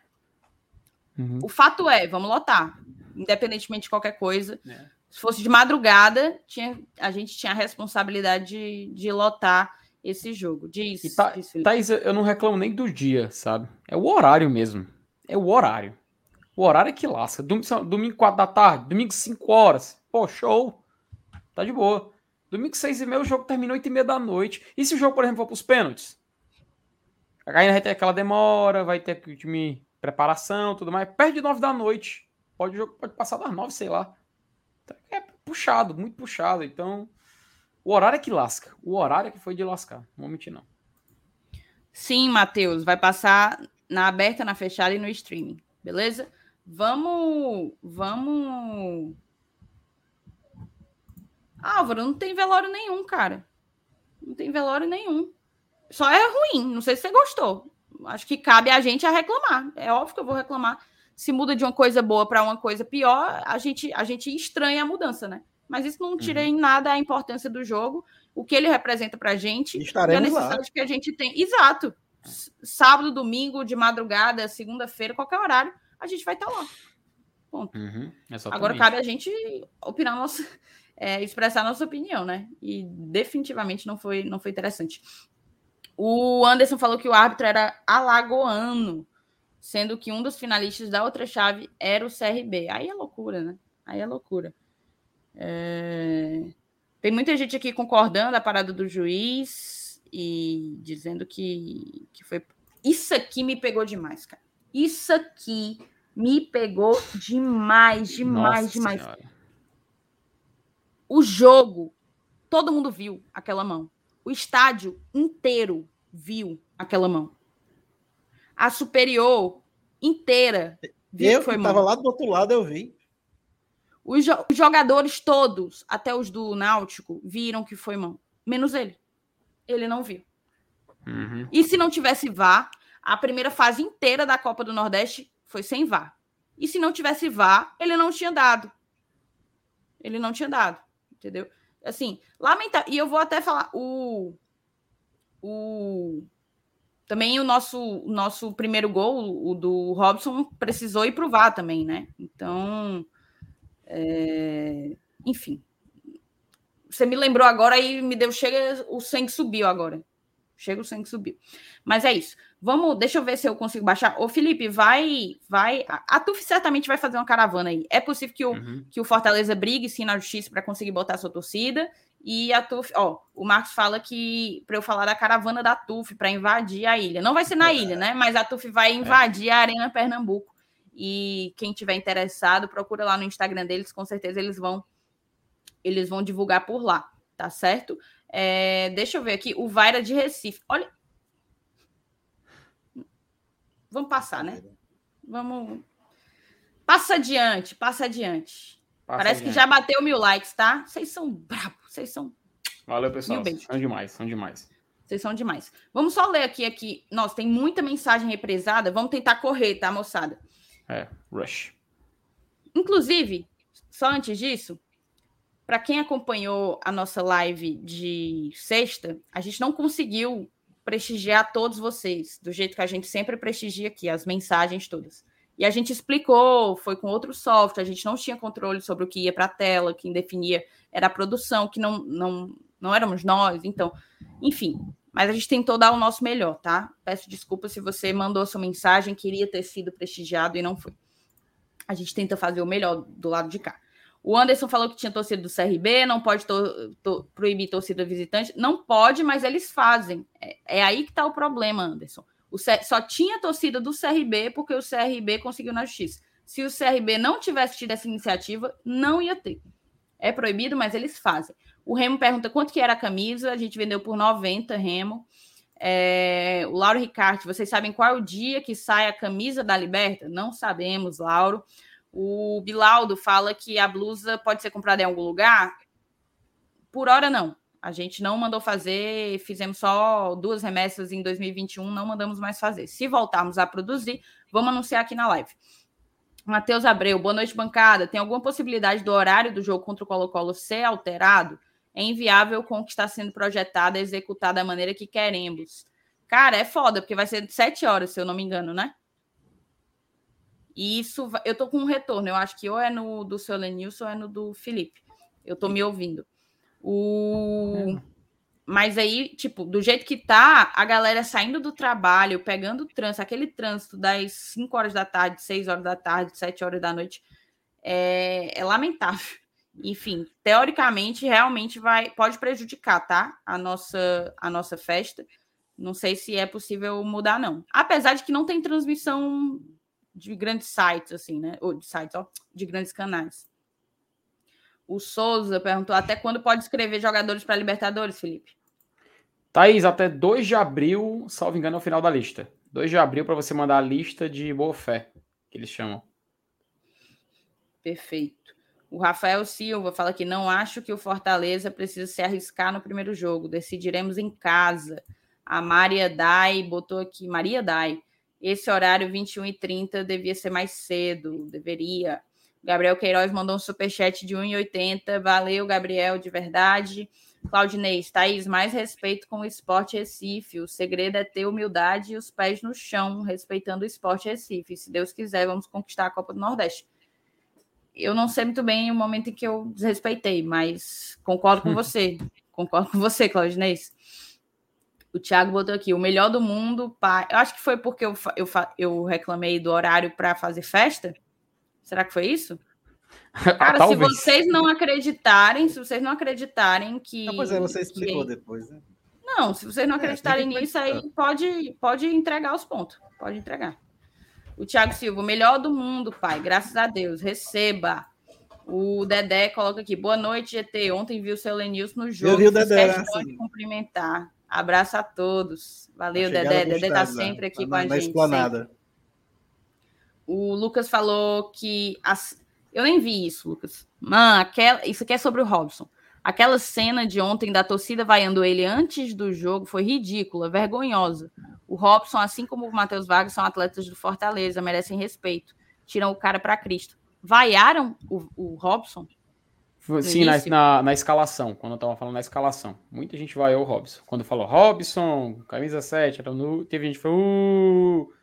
Na hora, inclusive, se vocês assistirem o pré-jogo que foi gravado em junto com o BL, tá aqui no canal do GT, você vai ver esse momento. Eu, Marcenato, a gente até olha e comenta sobre, cara, que não é um momento desnecessário e tudo mais, a gente falou disso que aconteceu. Cara, isso mina o mental do jogador de um jeito. Ele já entrar uhum. com, com um estádio inteiro lotado contra ele, que só prejudica. Aí só faz com que ele perca outras grandes chances e etc. Vocês estão jogando contra ativo do clube, moçada. Quem vaiou, tá? Não, não, é necessariamente a totalidade de vocês. E eu vou até aproveitar, já já eu vou retomar o ponto do, do Robson para a gente seguir com os destaques individuais. Mas tiveram algumas pessoas que discordaram de mim sobre o Robson, e tudo bem, você tem todo o direito de discordar, mas adoram discordar xingando. Então, eu, eu suspendi alguns, já devem ter voltado, mas se voltar a xingar, já que agora eu estou dando um aviso, se voltar a xingar, e não precisa ser só a mim, não. Xingar qualquer um de nós, em qualquer dia daqui, tá fora, bloqueado, não fala mais. Para ver se, se para de falar besteira. O, você pode discordar, você não pode desrespeitar. O Thiago, o melhor do mundo, pai, graças a Deus, receba. O, aqui o, o foi o comentário do Lucas, né? De novo. Sabemos que o Fortaleza não jogou bem, não jogou com a intensidade que sabemos que pode jogar. Isso se chama administração de elenco, considerando o adversário e o calendário. Eu também acho que a gente ainda não viu o máximo desse Fortaleza essa temporada, tá? Espero que grandes coisas estejam por vir. O Gladson Amorim mandou superchat. Obrigada, tá? Obrigada, Gladson. O gol do Robson não foi fácil. Ele se jogou na bola como de costume. O, a Thalita botou aqui, me desculpem, mas indo contra a maioria, o que o Robson. O Robson é muito necessário para o Fortaleza. O Tássio, o Robson é um bom jogador para compor elenco, para ser titular, não. Pronto, Tássio, aí você foi no ponto. Foi, Eu a concordo. Gente, a gente falou isso no começo do programa, né? Até porque muita gente chegou depois, né? Mas a gente estava falando disso, né? Exatamente essa frase que, eu, que o Tássio falou. Pronto, né? eu concordo. Eu concordo. Ninguém está pedindo aqui o Robson de titular absoluto, não. Uhum, não. Pois é. Mas alguns pontos precisam ser colocados aí. O primeiro deles, é óbvio que ele tem que ser, pra, que ele não é para ser titular, porque a gente trouxe gente para ser melhor do que o que a gente tinha. A gente fez contratações de peso para o nosso ataque. A gente espera que elas rendam, dado o investimento que foi feito. Mas para ser um cara que entra no jogo, o Robson é um bom jogador, tá? É um bom jogador. Fez uma baita temporada naquele Curitiba que foi rebaixado, fez mais de 12 gols na Série A no Curitiba é, o Curitiba rebaixado e ele conseguiu um número desse. Ano passado fez 10 gols na Série A pelo Fortaleza, é, tende a contribuir esse ano. Não, não, não sei se vai fazer o mesmo o, a mesma quantidade, porque também não sei se ele vai ser titular muitos jogos. É, ano passado ele era todo jogo, ele e o David praticamente, né? E o outro ponto que tem que ser colocado, que aí o, o Tarso fala assim, para ser titular não, é que o Voivoda tem alguns titulares, tá? Para mim já ficou muito claro que ele vai sempre mudar. Vai ter o jogo que o Robson não vai nem entrar e vai ter jogo que ele vai chegar de, de titular. E isso já tem sido um perfil do Voivoda, não só com essa posição, não, mas principalmente com o ataque. O ideal, então assim, vão se acostumando aí que pode ser que aconteça mais vezes o, o Robson de titular, e quando, todas as vezes que eu enxergar isso, eu vou dizer, poxa, queria que fosse Romero? Vou dizer. Mas nem de longe ficar em pânico, ou indignada ou revoltada. Acho que o Romero é titular hoje, acho que o Moisés é titular hoje, mas o Robson ainda tem muito a contribuir com Fortaleza. O Ideraldo botou boa noite, GT. Sou fã do Rob Gol. Realmente, nossa torcida bate muito nele. Tô com você, Thaís. E, cara, eu não tinha visto essa vaia, tá? Eu tô assim, chateada, porque é, joga contra demais. Joga contra demais. demais. O cara nem entrou, o cara nem entrou, cara. Você nem sabe. Ele fez uma boa partida, e, mas já foi vaiado. E eu vi gente reclamando porque ele fez. Aí agora eu entendi. Uhum. Ele, ele comemorou assim, né? Foi, foi. Agora tá tudo claro e, e tem todo o direito. E, tá isso é aquele detalhe. O pessoal espera que ele, que ele faça que ele, que ele não sinta as palavras, é? Se você tá esperando um resultado, tu, tu, qual o resultado que você acha que você vai esperar de você vaiar um jogador antes mesmo dele entrar em campo? Claro que ele vai sentir, claro que ele vai comemorar não querendo. Não querendo tipo assim, ó, vocês me criticaram, tá aí, fiz o gol, entendeu? É, é uma provocação desnecessária, pô. Uma provocação desnecessária. É, vou continuar aqui. O Tássio Robson, um bom reserva. O Rafael Vasconcelos mandou aqui um superchat pra gente. Obrigada, tá, Rafael? O Robson é, nosso, é o nosso pior atacante no um contra um. É o pior em finalização, é o pior em construção. Não é descartar, é entender que ele não é titular. Em nenhum momento a gente está sustentando que ele tem que ser a primeira opção do Voivoda. O Thiago Chibas, engraçado que a transição localizada para a Liberta não tem, né? Tiago ficou na bronca aí com o SBT. Ricardo, pai é demais, sábado bem melhor. Esse horário também, também é sem futuro. O Eduardo botou que sempre a TV que decide, isso chateia. O Wellington, o Vaira de Recife, lembrou aqui. Stefano, FT, quem tá pendurado no próximo jogo e, e, pode ficar de fora do segundo jogo? Cara, pendurado eu não sei. Eu sei que o Tinga levou o terceiro amarelo, né? Esse jogo, o terceiro amarelo dele na Copa do Nordeste. Então o Tinga não joga, primeiro jogo da final. Ele está confirmado no segundo jogo, assim, por questão de cartão, né? Não sempre por questão física. Mas dos pendurados a gente tem que dar uma olhada. Sal, se eu não me engano, o não sei se o não justo ele levou um cartão no Cearense e outro no Nordestão. Mas teve um jogador que levou cartão no último jogo que ele tá pendurado. Ele levou o segundo amarelo, pode, pode levar o terceiro no jogo da ida. Eu não sei se foi o. Deixa eu confirmar aqui se, quem foi o jogador. É, não tenho como confirmar agora, mas eu sei que o Tinga tá, é, é tá suspenso. Ele tá, levou o terceiro amarelo não joga o primeiro jogo da final. Beleza. É aqui o superchat do Fabiano. Engraçado que vaiado foi que ele fez gol. Bora vai a mais, pelo amor de Deus.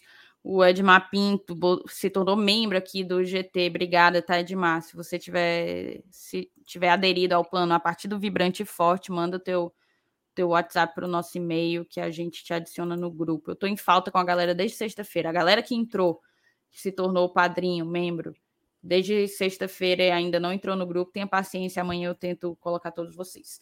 É isso. Vamos então passar aqui, já dito do Robson, eu queria que vocês falassem um pouco mais de outros destaques para a gente também mudar de pauta. Já tem nove horas, uma hora e vinte de, de, de pós-jogo e a gente ainda tem para falar aí desse possível reforço que pode chegar.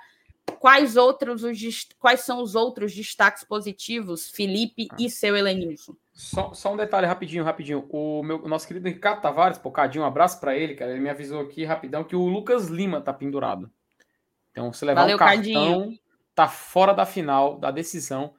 E, meu amigo, assim, na minha cabeça já desenhou um, um roteiro aqui, sabe, Thaís?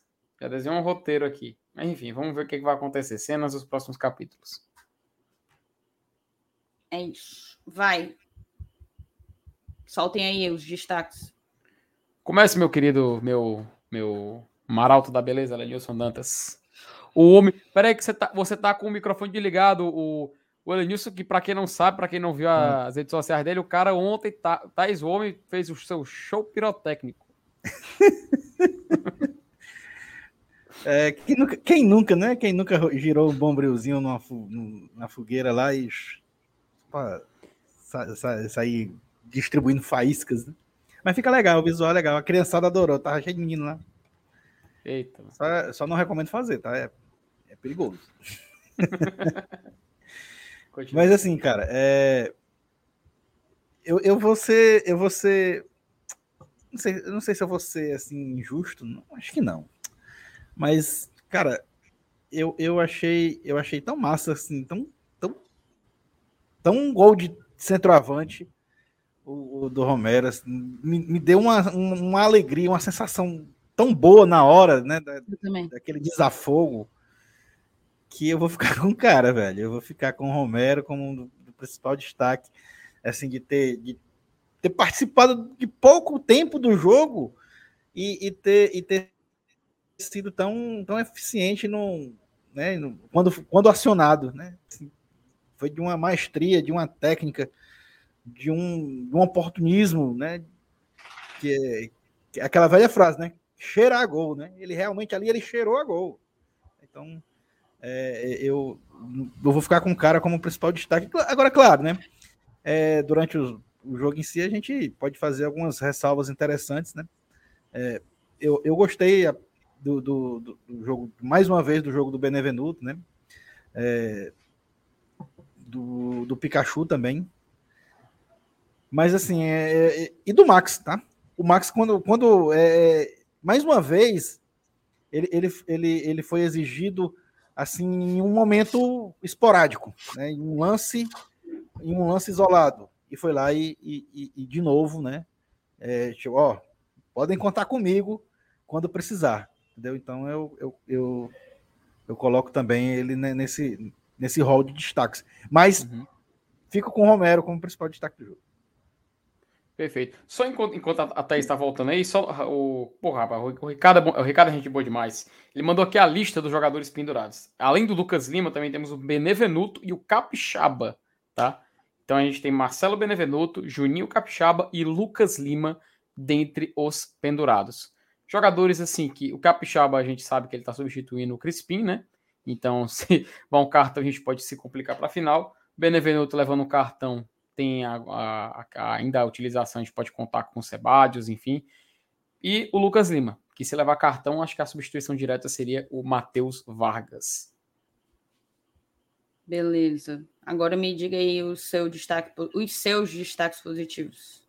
Tais, eu acho que naquela introdução que, que quando eu cheguei, eu citei bastante jogadores, acho que já deu, deu, deu, deu para dar um bom resumo. Mas se a gente pode listar nomes assim para ser mais curto, o Zé Wellison me agradou bastante.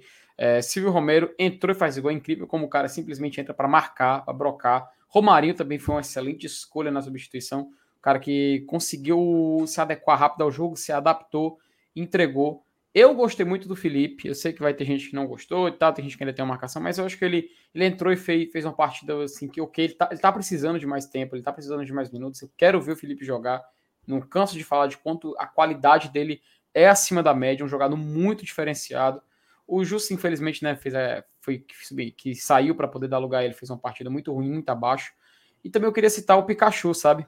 Sim, o Tinga foi bem, mas o, o Pikachu é um cara que, já falei várias vezes, no dia que o Pikachu é, sair de um jogo do Fortaleza nessa temporada, a gente vai ter noção de quão o Fortaleza perde sem ele em campo. E eu digo sair assim, de uma partida inteira, sem a gente poder contar com o Iago Pikachu. A gente até teve um, uma, uma, uma, uma noção de como isso poderia acontecer em alguns momentos em que ele, não, se você não estava posicionado e tudo mais, mas o Pikachu no geral, no, no, apanhado geral, eu, eu acredito, eu tenho certeza que ele é o jogador, a coluna vertebral do Fortaleza. Porque muita jogada nasce por ele, muita jogada é construída com ele participando. A dobradinha dele com o Tinga é algo que o Fortaleza usa como arma e funciona muito bem o Pikachu diversas vezes aparece na área para finalizar, aparece na grande área para trocar passe. É um jogador que não para, um jogador que se movimenta sem parar. Também tem a, a, a gente também tem outros jogadores que, podemos citar e tal. Eu vi uma galera falando tanto também do Kaiser, eu vi falando do Robinson também, que apesar das vaias, fez uma partida ok, fez o gol. Teve até uma chance que ele poderia ter feito um gol sem o goleiro, o goleiro estava tava fora da, da área. Ele recebeu e foi querer chutar logo, acabou errando o chute dá para a gente ter tentado outra coisa ali, mas eu entendo a vontade dele de querer marcar, de querer dar uma resposta para o torcedor. Então, no final das contas, eu acredito que esses foram destaques e deixo muito claro essa questão do Pikachu, do quanto ele é essencial, de quanto a gente tem que segurar esse jogador, tem que saber equalizar, tem que saber equilibrar as, as partidas que ele faz, porque se a gente perder o Pikachu num jogo importante, eu realmente não sei como o Fortaleza vai se virar para poder jogar um jogo um jogador tão único como ele é. Perfeito. Pois é, gostei muito da partida do Pikachu também. Concordo, concordo com o seu Lenilson, assim, o mais louco, não sei se vocês tiveram essa mesma percepção, mas é do momento em que o Romero matou no peito até o momento em que ele conseguiu virar e chutar, né? Fuzilar o gol do, do Náutico, para mim, parece que durou muito mais do que de fato durou, sabe? Parece que foi em câmera lenta, assim. Foi um negócio tipo. Foi isso. Isso que a gente queria quando te, quando te trouxe aqui, sabe? Foi para isso, foi esse tipo de coisa. O passe do Capixaba foi muito bom, mas ele teve tempo de bola de um jeito assim que é para isso que ele está ali para aproveitar toda oportunidade que chegar dentro da pequena área. E o homem já mostrou que ele não ele não treme dentro da pequena área, se posiciona muito bem e e enfim, me emocionou, tá? Emocionou. Muito, muito bom. Mas assim, eu acho que o Robson que ganhou, se eu não me engano, eu acho que ele fez uma baita partida. Ele e o Romero, para mim, foram, foram grandes destaques. Nosso meio-campo não não teve ninguém que para mim foi um ponto fora da curva. Benevenuto sempre bem, né? Ele tem, tem sido é um jogador muito constante, muito regular, isso é muito positivo para a gente. Me preocupa um pouco ele tá pendurado é, e perder o jogo de volta. Torcer para que ele consiga, né, segurar e não e não ser e não ser penalizado no, no primeiro jogo, no jogo de lá. E o Max, como eu falei já no início aqui, para mim também está muito regular, sempre ajudando, sempre contribuindo. E é isso. Acho que a gente teve alguns destaques, mas de uma maneira geral, coletivamente, o time conseguiu conseguiu jogar um, um, um jogo tranquilo. Foi um jogo tranquilo, muito bem administrado. Dito tudo isso, a gente vai fazer uma viradinha. Já já eu vou ler mais algumas coisas, mas a gente tem que fazer uma viradinha aqui. Ah, se bem que, tá? Se bem que, vou compartilhar aqui com vocês é, uma parada legal.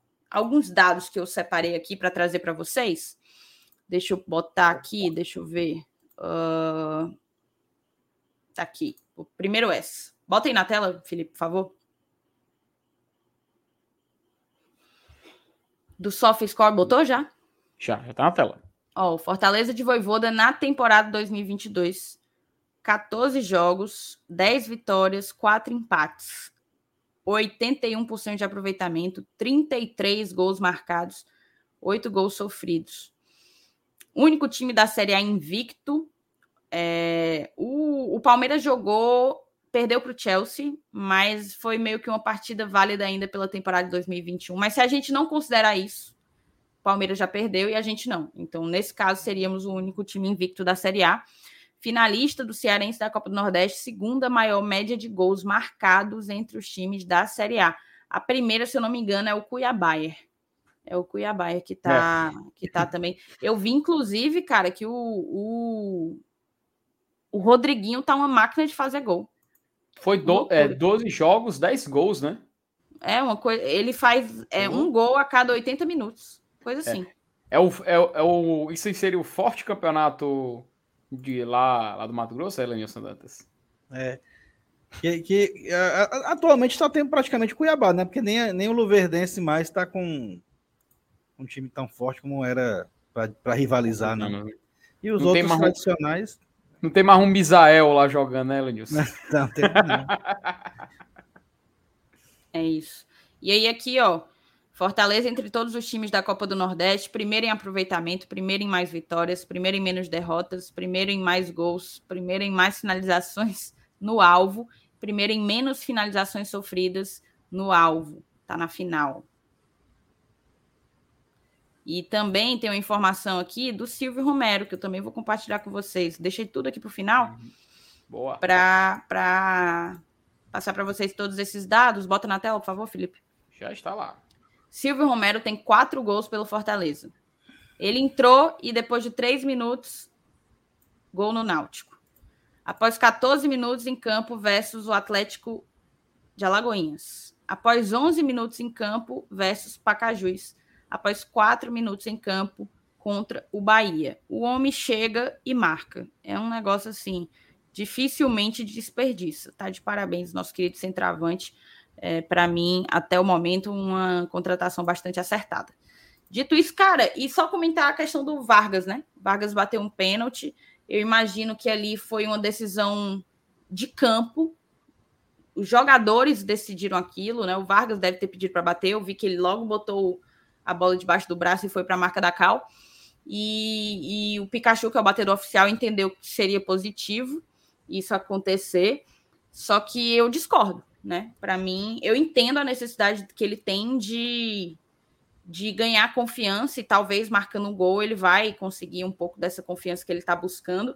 Mas ali não era momento. Existe momento para tudo, aquela coisa, né? A gente sempre escutou de, de pai, de mãe, de avó tem momentos para tudo. E aquele não era o momento do Vargas bater aquele pênalti. Porque, primeiro, foi. Valia muita coisa, né? A gente podia ter. Enfim. Valia muita coisa. E pior, aí o Caba, aí o Caba perde e se desconcentra, se é. perde ainda mais a confiança, entendeu? Então, assim, no, numa situação mais confortável, aí sim, aí eu ficaria até calada com, com a medida que o, que foi que foi deliberada ali, mas da maneira como foi, não tem como concordar não. Mas é isso. Vamos virar aqui a vinhetinha rapidinho. E falar um pouco do interesse do Fortaleza no Bosquilha, tá? Eu vou selecionar ainda algumas mensagens, tem algumas mensagens reprisadas, mas como eu não pude selecionar todas as que eu quis, vamos logo mudar aqui para para a segunda pauta, que é a do possível interesse do Fortaleza no meio-campista Bosquilha do Internacional. E uma coisa que me chamou muita atenção foi esse portal aqui. Bota na tela, por favor, Felipe. Ah. Ó. Portal do Colorado. Três grandes do futebol brasileiro querem tirar a Bosquilha do Inter. Fortaleza é um deles, tá? É... A informação obtida por Jeremias Werneck é que três times brasileiros querem tirar a Bosquilha do Inter. O meia colorado ganhou um pouco de espaço com o Medina, mas ainda assim não tem jogado muito. Dessa forma, uma negociação não seria algo a ser descartado. Segundo Jeremias, Botafogo, Fluminense e Fortaleza demonstram interesse no atleta. Bosquilha, nessa temporada, tem oito jogos disputados e duas assistências distribuídas, ou seja, são números aceitáveis, mas não são nem perto do esperado quando o jogador chegou a Porto Alegre. Em 2021, o Bosquilha disputou 20 partidas, mas ele não fez gols e não deu assistência. Em 2021, ele teve uma lesão muito séria. Mas em 2020, seu desempenho foi melhor. Foram 29 jogos, 5 gols e 2 assistências. Bosquilha recebe no Internacional um salário relevante, por isso, se ele saísse, seria possível obter uma nova contratação interessante. Para contratar o Bosquilha, o Internacional é aqui fala mais da, da perspectiva do, do Inter, né? Entretanto, é provável que esses clubes queiram o atleta por empréstimo. É, caso o negócio seja feito com Fortaleza, é possível que o Colorado tente abater parte do valor que ainda tem para pagar da contratação do David. Ó, o dedinho. Fale, fale baixo, internacional, pelo amor de Deus. Ó, o dedinho. Não, não venha querer dar, uma, dar, uma, dar uma enganação aí, não, viu, meu filho? Pelo amor de Deus. Cara, e tipo assim, eu vi que. É porque eu tô tentando achar. Tá aqui, achei. Tem um setorista da Rádio Grenal, do. do que ele falou no YouTube, no YouTube, ó, no Twitter, que o Fortaleza está avançando. Aí a gente viu o interesse de três grandes, né? No caso, somos um deles. Bota na tela, uhum. por favor, Felipe. Tá Mas o, o, Lacerda botou aqui, ó, Fortaleza avançando para ter Bosquilha. Então já botou uma, um passe, um passinho dado a mais, né, em relação a essa primeira notícia que a gente colocou. Aí eu queria jogar uhum. para vocês para perguntar o que é que vocês acham de uma possível vinda do Bosquilha. Bosquilha que ele teve uma lesão, cara. Eu não lembro se foi no ligamento. Eu acho que foi, tenho quase certeza que foi uma lesão no joelho, que afastou ele. Tá aqui, foi uma lesão no joelho direito, uma lesão grave. Que ele, que, ruptura do ligamento cruzado anterior no joelho direito. Foi isso que ele teve. E isso fez com que ele acabasse não conseguindo voltar da maneira como, como não, fa não fazer um 2021 como fez em 2020. Isso é, isso é claro. Mas jogando o que sabe, bem fisicamente, 100% recuperado, o Bosquilha, para mim, é uma boa aquisição, mas eu queria ouvir a opinião de vocês. É, pode fazer as honras, Lenilson. Pois é, é, pois é, é, é, é, como você falou, ele tem números é, aceitáveis, né? Mas é, é ele tem, ele tem o quê? 26 anos, é? Isso. Ele é isso. muito novo, ele é de 96, eu acho, exato. Então, acho é. que é. Não tá, cara, cara assim. E tipo, e, é um e... cara muito bem rodado, tá? Ele tem, é. ele é novo, 26 anos, mas ele já passou por alguns times da França, ele jogou na Europa, uhum. passou pelo Mônaco, passou pelo Nantes, jogou num time também da Bélgica, não vou lembrar agora qual foi. O Standard de Liège. Pronto. E se eu não me engano, ele era da base do São Paulo, não é isso, Felipe? Isso, Tenho isso, quase certeza. É, Saiu do São Paulo direto para a Europa, então assim, era um cara que tinha, era muito promissor, o São Paulo deve ter ganhado, feito dinheiro com ele com certeza, e uhum. acabou retornando para o Internacional, foi adquirido, né? pelo internacional, mas não tem ganhado tanto espaço assim.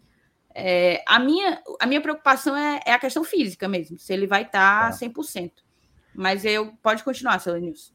Não, pois é, eu só ia completar assim, que tecnicamente é um, é um jogador que, que tem, tem bagagem, né?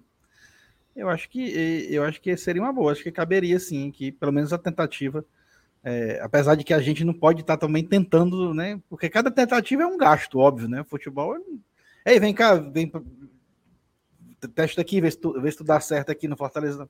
Tudo isso aí é, é, um, tem que ter um investimento por trás, né? Tem, tem que ter um gasto. E, e, tem que estar no orçamento do clube, tem que estar previsto e tal. É, mas é um tiro que eu daria. É, eu, eu, eu, acho que valeria até, principalmente, principalmente né? É, às vezes o desespero fala mais alto, né? Do, da, da, compra, né? Do poder de compra do cidadão. Às vezes é o que eu, eu, eu posso até achar um produto caro, mas se eu estiver precisando muito dele, eu pago por ele. Né? E é uma posição que a gente está precisando, né? É porque a gente tem o Lucas Lima, né? E o Vargas não vem. É, não, não, vem suprindo a necessidade. Teve esse episódio agora recente e tal. E é um cara que, que não caiu nos gostos do, da torcida ainda e, e já teve muitas e muitas chances. Então, eu acho que por todos esses fatores é uma, é uma é uma boa tentativa e é válida, sim. É. E tu, Felipe, como é que tu avalia? Thaís, eu vou, eu vou fazer aquele exercício clássico, né, da gente colocar aqui rapidinho alguns dados do jogador, né, para a gente só ter uma noção, para poder a gente conversar um pouco logo em seguida sobre isso e também trazer uma notícia também importante que eu acabei recebendo aqui. Mas a priori eu vou colocar aqui o SofaScore para a gente ver o mapa de calor do Bosquilha. Até colocar aqui na tela e compartilhar com vocês. É, o Bosquilha ele é um meia, né, um meio campo, também joga um pouco mais no ataque. É, o que chama a atenção, se a galera gosta de ver, é o mapa de calor. Aqui é o mapa de calor dele na última temporada de 2021. Como ele teve a lesão, ele atuou menos. Mas eu vou colocar aqui o de 2020, que foi onde ele jogou mais. E a gente vai poder ter uma noção melhor aqui. Ele se destaca também muito pelo lado direito. É, também é acreditado ele como um meia mais pelo lado, pelo lado direito também. Às vezes joga um pouco mais na ponta mas ele tem essa característica, ele tem essa movimentação. No Fortaleza, em tese, ele chegaria para disputar posição com o Lucas Lima e o Matheus Vargas. Aí, muita gente que pega o Vargas para Cristo, é, no último jogo teve muito. Teve, é inegável que teve motivos para reclamar do Matheus Vargas, vai é, se animar com esse tipo de concorrência, porque vai gerar, querendo ou não, uma necessidade por um futebol melhor para poder superar o seu concorrente de posição e assumir a titularidade do Fortaleza. Então, no mapa de calor do Bosquilha, ele tem essa característica que vocês estão vendo aí. Trazendo agora alguns números dele de temporadas passadas, a gente vai consultar aqui o site O Gol, que também sempre faz um catálogo muito bom de jogadores, eles fazem um, um resumo. Aqui eu vou mostrar para vocês na temporada passada, temporada que ele menos jogou. Vou até dar um zoom aqui para a galera poder acompanhar com a nitidez um pouco melhor. Na última temporada ele fez somente esses jogos, aqui, aliás, 2022, que jogos nessa temporada. 2022 ele deu duas assistências até o momento, tá? Ambos no Campeonato Gaúcho, uma contra o Juventude e outra contra o Novo Hamburgo. Se a gente voltar aqui para o ano de 2021 e analisar um pouco os números do, do Bosquilha, a gente pode ver o seguinte. É, esse aqui, pronto, aqui. aqui são jogos que ele atuou. Muitos jogos ele ficou de fora, como a Thaís noticiou, ele teve uma lesão, acabou não, joga, não atuando por muita oportunidade. E a gente vê, ó, ele, a temporada começando ali no meio do ano, né? Por causa que a 2020 terminou em 2021. Conseguiu jogar alguns jogos de Libertadores, como por exemplo contra o Olímpia, e logo em seguida teve essa inconstância, não conseguiu atuar tanto. 2020 realmente foi o ano onde ele mais atuou, onde ele mais teve jogos. E aqui sim a gente pode mostrar que foi uma temporada onde ele marcou gols. Ele marcou três gols na, em Libertadores, em seis jogos que ele disputou. Nessa temporada, ele também estava ainda jogando na França, ele estava jogando no Nantes, foi quando ele se transferiu para o Internacional. E tá aqui os jogos que ele fez gol na Libertadores. Ele fez gol contra o, a Universidade de Chile, ele fez gol aqui também contra o América de Cali em duas oportunidades na fase de grupos. Numa vitória do Inter de 4 a 3 quando jogou em casa. Então, esses foram os gols que ele marcou pelo Internacional. Gols na Copa Libertadores da América. Aí o torcedor que é mais familiarizado, que é mais é, assim, empolgado com a Libertadores, já se atenta a esse fato dele ter feito gol na competição. Novamente, conversando com o nosso querido Ricardo Tavares, eu vou até dar o crédito aqui para o Portal Futebol Cearense, que ele falou realmente desse interesse, eles noticiaram, eles apuraram sobre, sobre o caso, que realmente existe essa intenção de o Internacional talvez querer abater o valor do David com esse empréstimo. Então, para o Internacional, a gente vê que para ele seria mais viável, porque estariam abatendo uma dívida que eles têm para pagar para o Fortaleza. A gente tem que lembrar que o David foi vendido por 10 milhões, mas foi uma parcela pela metade, uhum. e a uhum. outra metade eles iam ficar pagando durante o tempo. Só que o portal Futebol Cearense apurou, mandar aqui esse crédito para o nosso querido Ricardo Tavares Cadinho, que uma fonte do Bosquilha, que está ligada a ele, noticiou que Fortaleza estava realmente negociando, mas que a contratação teria esfriado, tá? Após nos últimos dias agora, mais recentemente. Então, a notícia que chega é que realmente estava tendo esse, essa aproximação, mas a negociação tinha esfriado. Vamos agora ver o que, que vai acontecer, vamos acompanhar os próximos capítulos. Pode ser, sim, o Bosquilho próximo à contratação do Fortaleza. Quando estiver fechado, quando estiver tudo ok, a gente dá aqui a notícia, a gente informa vocês sobre a negociação, mas até o momento, essas são as, as, as apurações feitas até aqui e dando devido crédito para o Ricardo Tavares e para o portal Futebol Cearense. Perfeito, cara. É isso. A gente teve aí duas apurações distintas, uma daqui junto ao junto ao, ao jogador, né? Com a fonte uhum. ligada ao jogador. E teve também lá o do próprio Lacerda em, em Porto Alegre. Eu queria. Assim, ele poderia. Será? Você falou que ele cai bastante para a direita. A gente fica aqui, assim, com aquela dúvida se ele não poderia ser o cara que, que desafogaria um pouco o Pikachu, né? Eu, eu não vejo ele sendo esse cara, tá? Eu não vejo, mas pode ocorrer essa adaptação, né? Pode ocorrer essa adaptação. Ele, pelo, por ser um jogador de muita de boa movimentação, como a gente viu na temporada 2020, poderia se adaptar a isso. 2021 não tem muito como a gente tirar uma conclusão, né? Até por conta dessa lesão. Então, é, a gente fica assim meio que. Será que vai dar certo? Será que realmente é o jogador que a gente precisa? Eu te confesso, Thaís, essa questão de emprestar e abater a dívida do David também não me agrada. Eu não, não eu, não, eu, não, eu não vejo com bons olhos. Inclusive, se aí, se isso está acontecendo, se é esse tipo de, de intenção do Internacional, eu, sendo Fortaleza, recusaria na hora. Recusaria na hora. Quem emprestar, empresta com a gente pagando o salário, você, mas vocês paguem do Exato.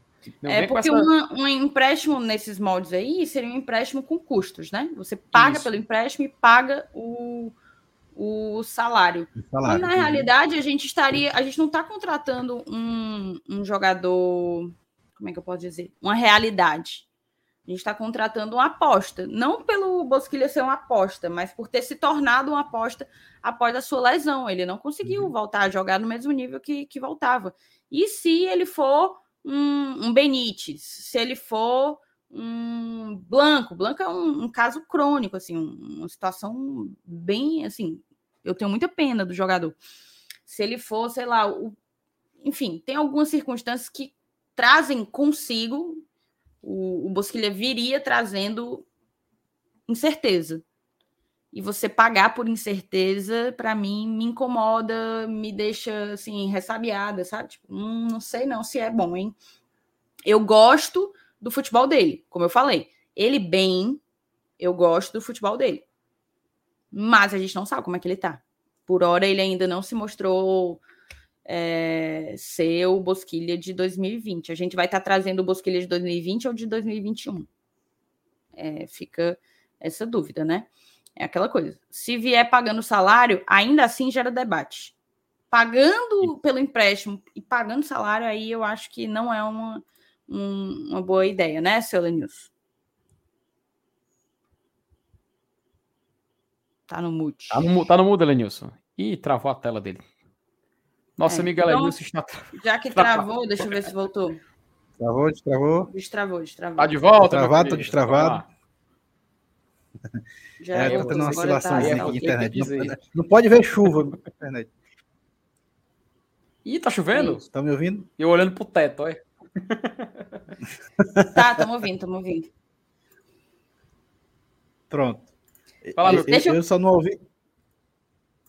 O Bosquilha, do Bosquilha, que a gente trouxe a informação. Não, é, que- ele já tinha comentado, mas é, pois aí é. seria aquela parada da aposta, né? Tu É. acha, tu acha viável pagar para trazer bosquilha? Não, pois é, é, é isso que eu tô dizendo. é- é- qualquer tipo de aposta a gente vai ter que pagar por ela, entendeu? Não tem como vir de graça. Então, a gente tá precisando. A gente tá precisando fazer essa aposta aí, principalmente nessa posição. Não, não é sempre que a gente tem que pagar, não. Vários É, é- empréstimos a gente já pegou sem pagar, né? Pagando o salário. É, mas aí, aí, tem, aí tem que ser uma aposta mesmo, né? Tem que ser alguém assim que totalmente desconhecido. Ou então que não queiram mais no clube lá, sei lá. Assim, enfim, é um cenário diferente.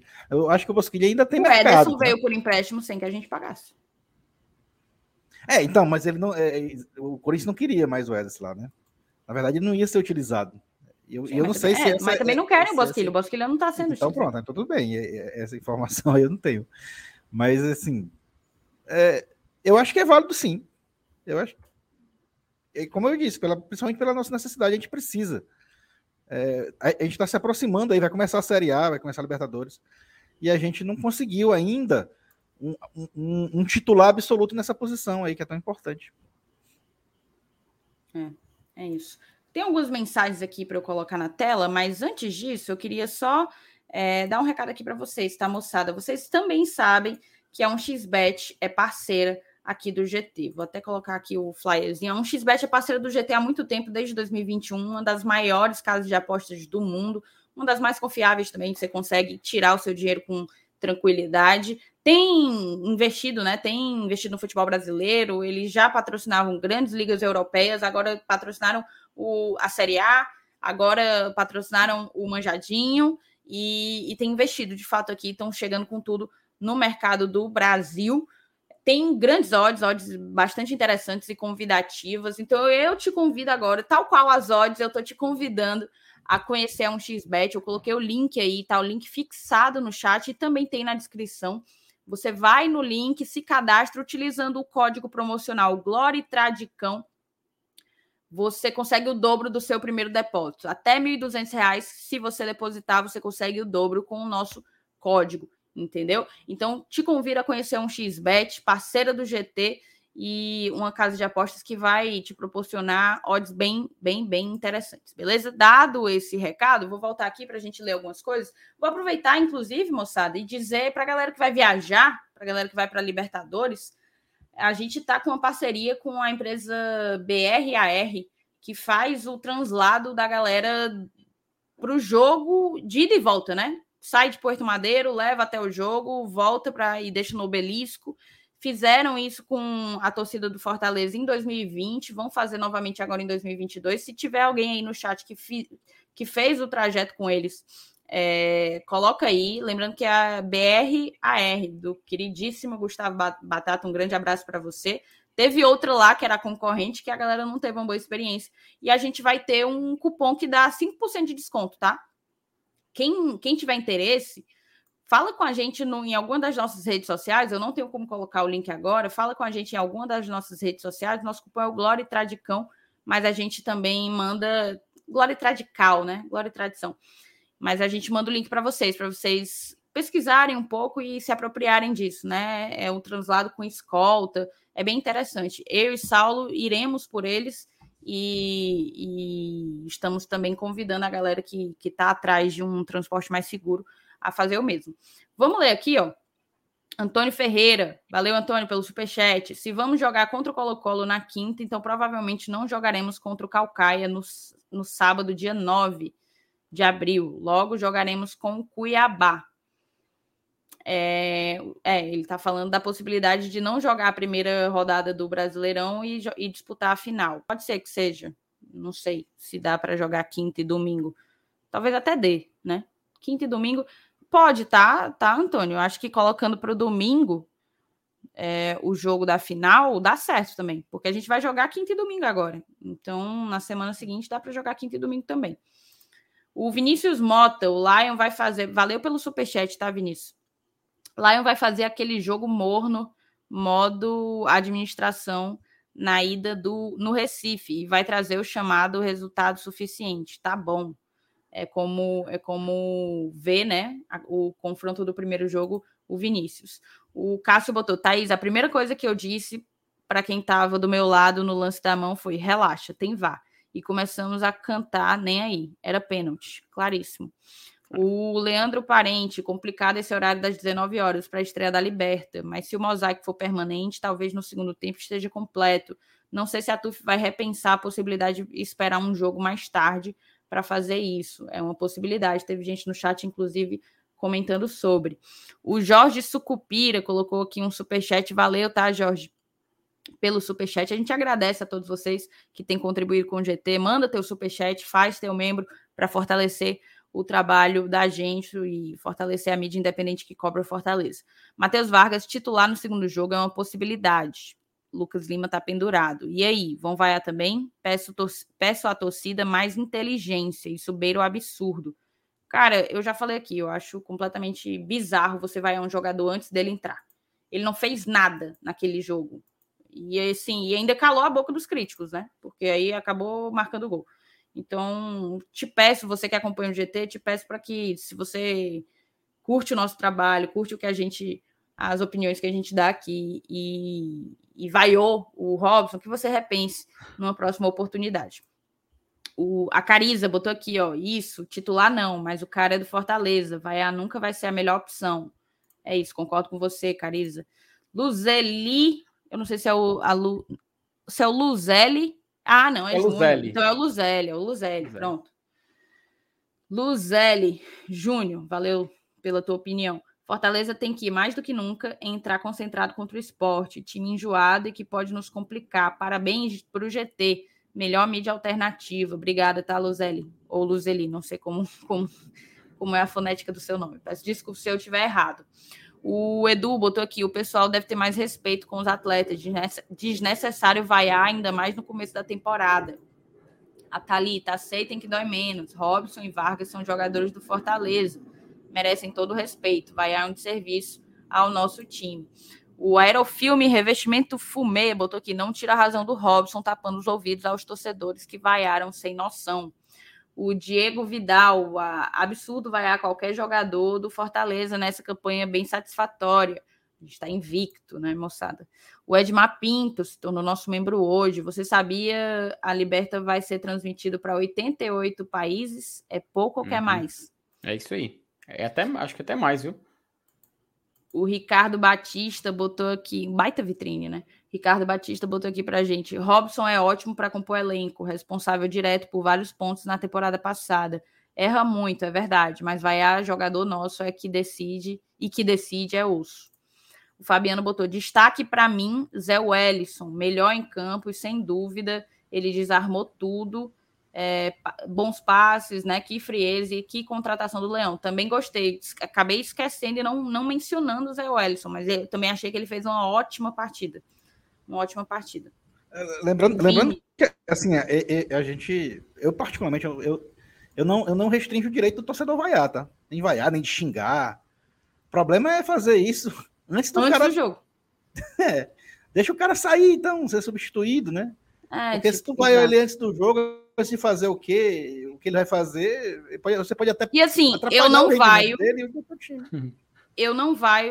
Assim, eu não vai. Ponto. Não vai. Porque, mas isso é meu. Mas eu respeito. Assim, respeito quem escolhe vaiar. É uma forma claro. de você manifestar a sua insatisfação. O coletivo, o desempenho de uma partida, por exemplo, escolher um ou outro bode expiatório, eu acho um pouco covarde. Mas, mas é isso, o seu Lenils falou, tipo, ninguém tá aqui dizendo que você não pode fazer, a gente só tá tentando abrir os olhos de algumas pessoas de que, assim, que loucura é você vaiar uma pessoa que nem jogou, né? O, o Vini botou aqui, para mim, Zé Wellison me impressiona quão constante ele é, independente de, do que está acontecendo no jogo. Isso aí, já fez duas boas partidas no Fortaleza. Dedé Cervejeiro, Romero é mais rápido que Miojo, entre e já faz logo o gol. É isso aí. Vinícius Mota, Pikachu não tem reserva, essa é uma posição preocupante. Voivoda chegou a testar o Crispim ali. E não foi tão, tão legal, né? É. É, então, de fato, para mim tá, tem sido bem preocupante a posição do Pikachu, viu, Vinícius? Uma hora ele vai sentir, uma hora o corpo cobra.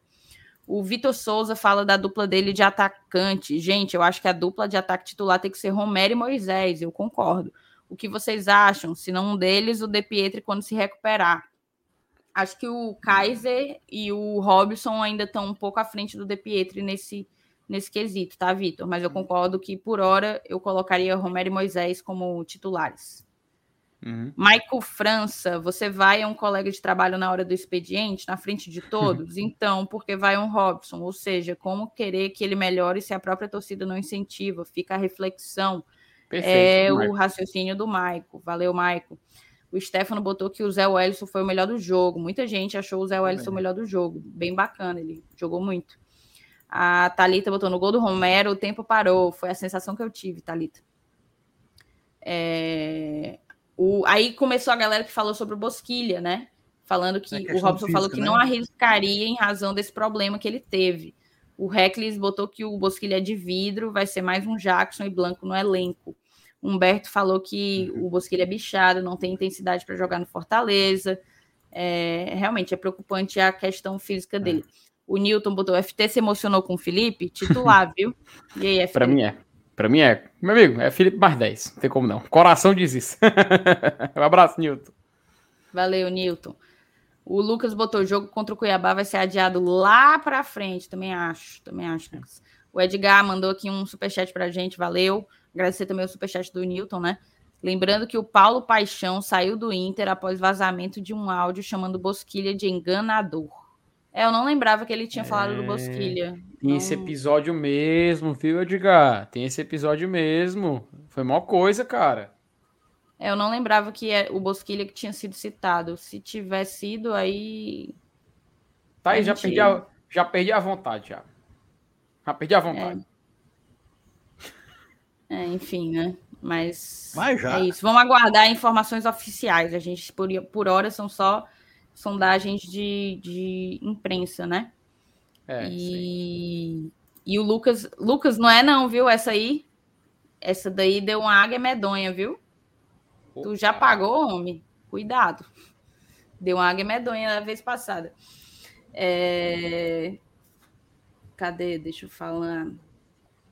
Ele vai ter um jogo do Boca pela Libertadores na véspera com o Always Ready na hum. véspera. Para quem tiver interesse em, em, ir num jogo na La Bomboneira, fica a dica. Deixa eu ver quem mais. Uh, acho que é isso. Acho que a gente é. conseguiu cobrir todo mundo. Já foram. Estamos quase batendo duas horas de like ou de live. deixa o teu like, já que eu falei de like, deixa o teu like, beleza? É, e é isso. Vamos, vamos é. partindo aqui para o ah, tá. Valeu, Lucas. Tu usou nosso cupom, Lucas? Tem que ter usado, pelo amor de Deus, né? Vou voltar. Se você vai para a Argentina e está atrás do seu translado, fala com a gente nas redes sociais para eu passar o cupom e o, e o site. E é isso, tá? Moçada, ó, tem gente aqui dizendo quem que colocaria e tem gente dizendo que o Bosquilha não é citado no áudio. Enfim, Vai ter conversa aí para a semana é. inteira, tá, moçada? Essa semana promete, semana de final de Copa do Nordeste, Fortaleza encara o Esporte Clube do Recife. E aí a gente vai, vamos para cima, tá? Vamos para cima tentar buscar esse bicampeonato. É isso então, meninos, muito obrigada pela companhia, mais uma ótima live que a gente entrega aqui para a galera que nos acompanha. Peço para que você não saia sem deixar seu like e se inscrever se for a sua primeira vez aqui, ou se você não é a primeira, mas ainda não é inscrito, homem, pelo amor de Deus, se inscreva no canal. A gente está quase batendo 25 mil inscritos. Quase batendo 25 mil inscritos. Mas é isso. Vamos, que, vamos embora, né? Um beijo, tá, gente? Valeu, saudações tricolores. Pessoal.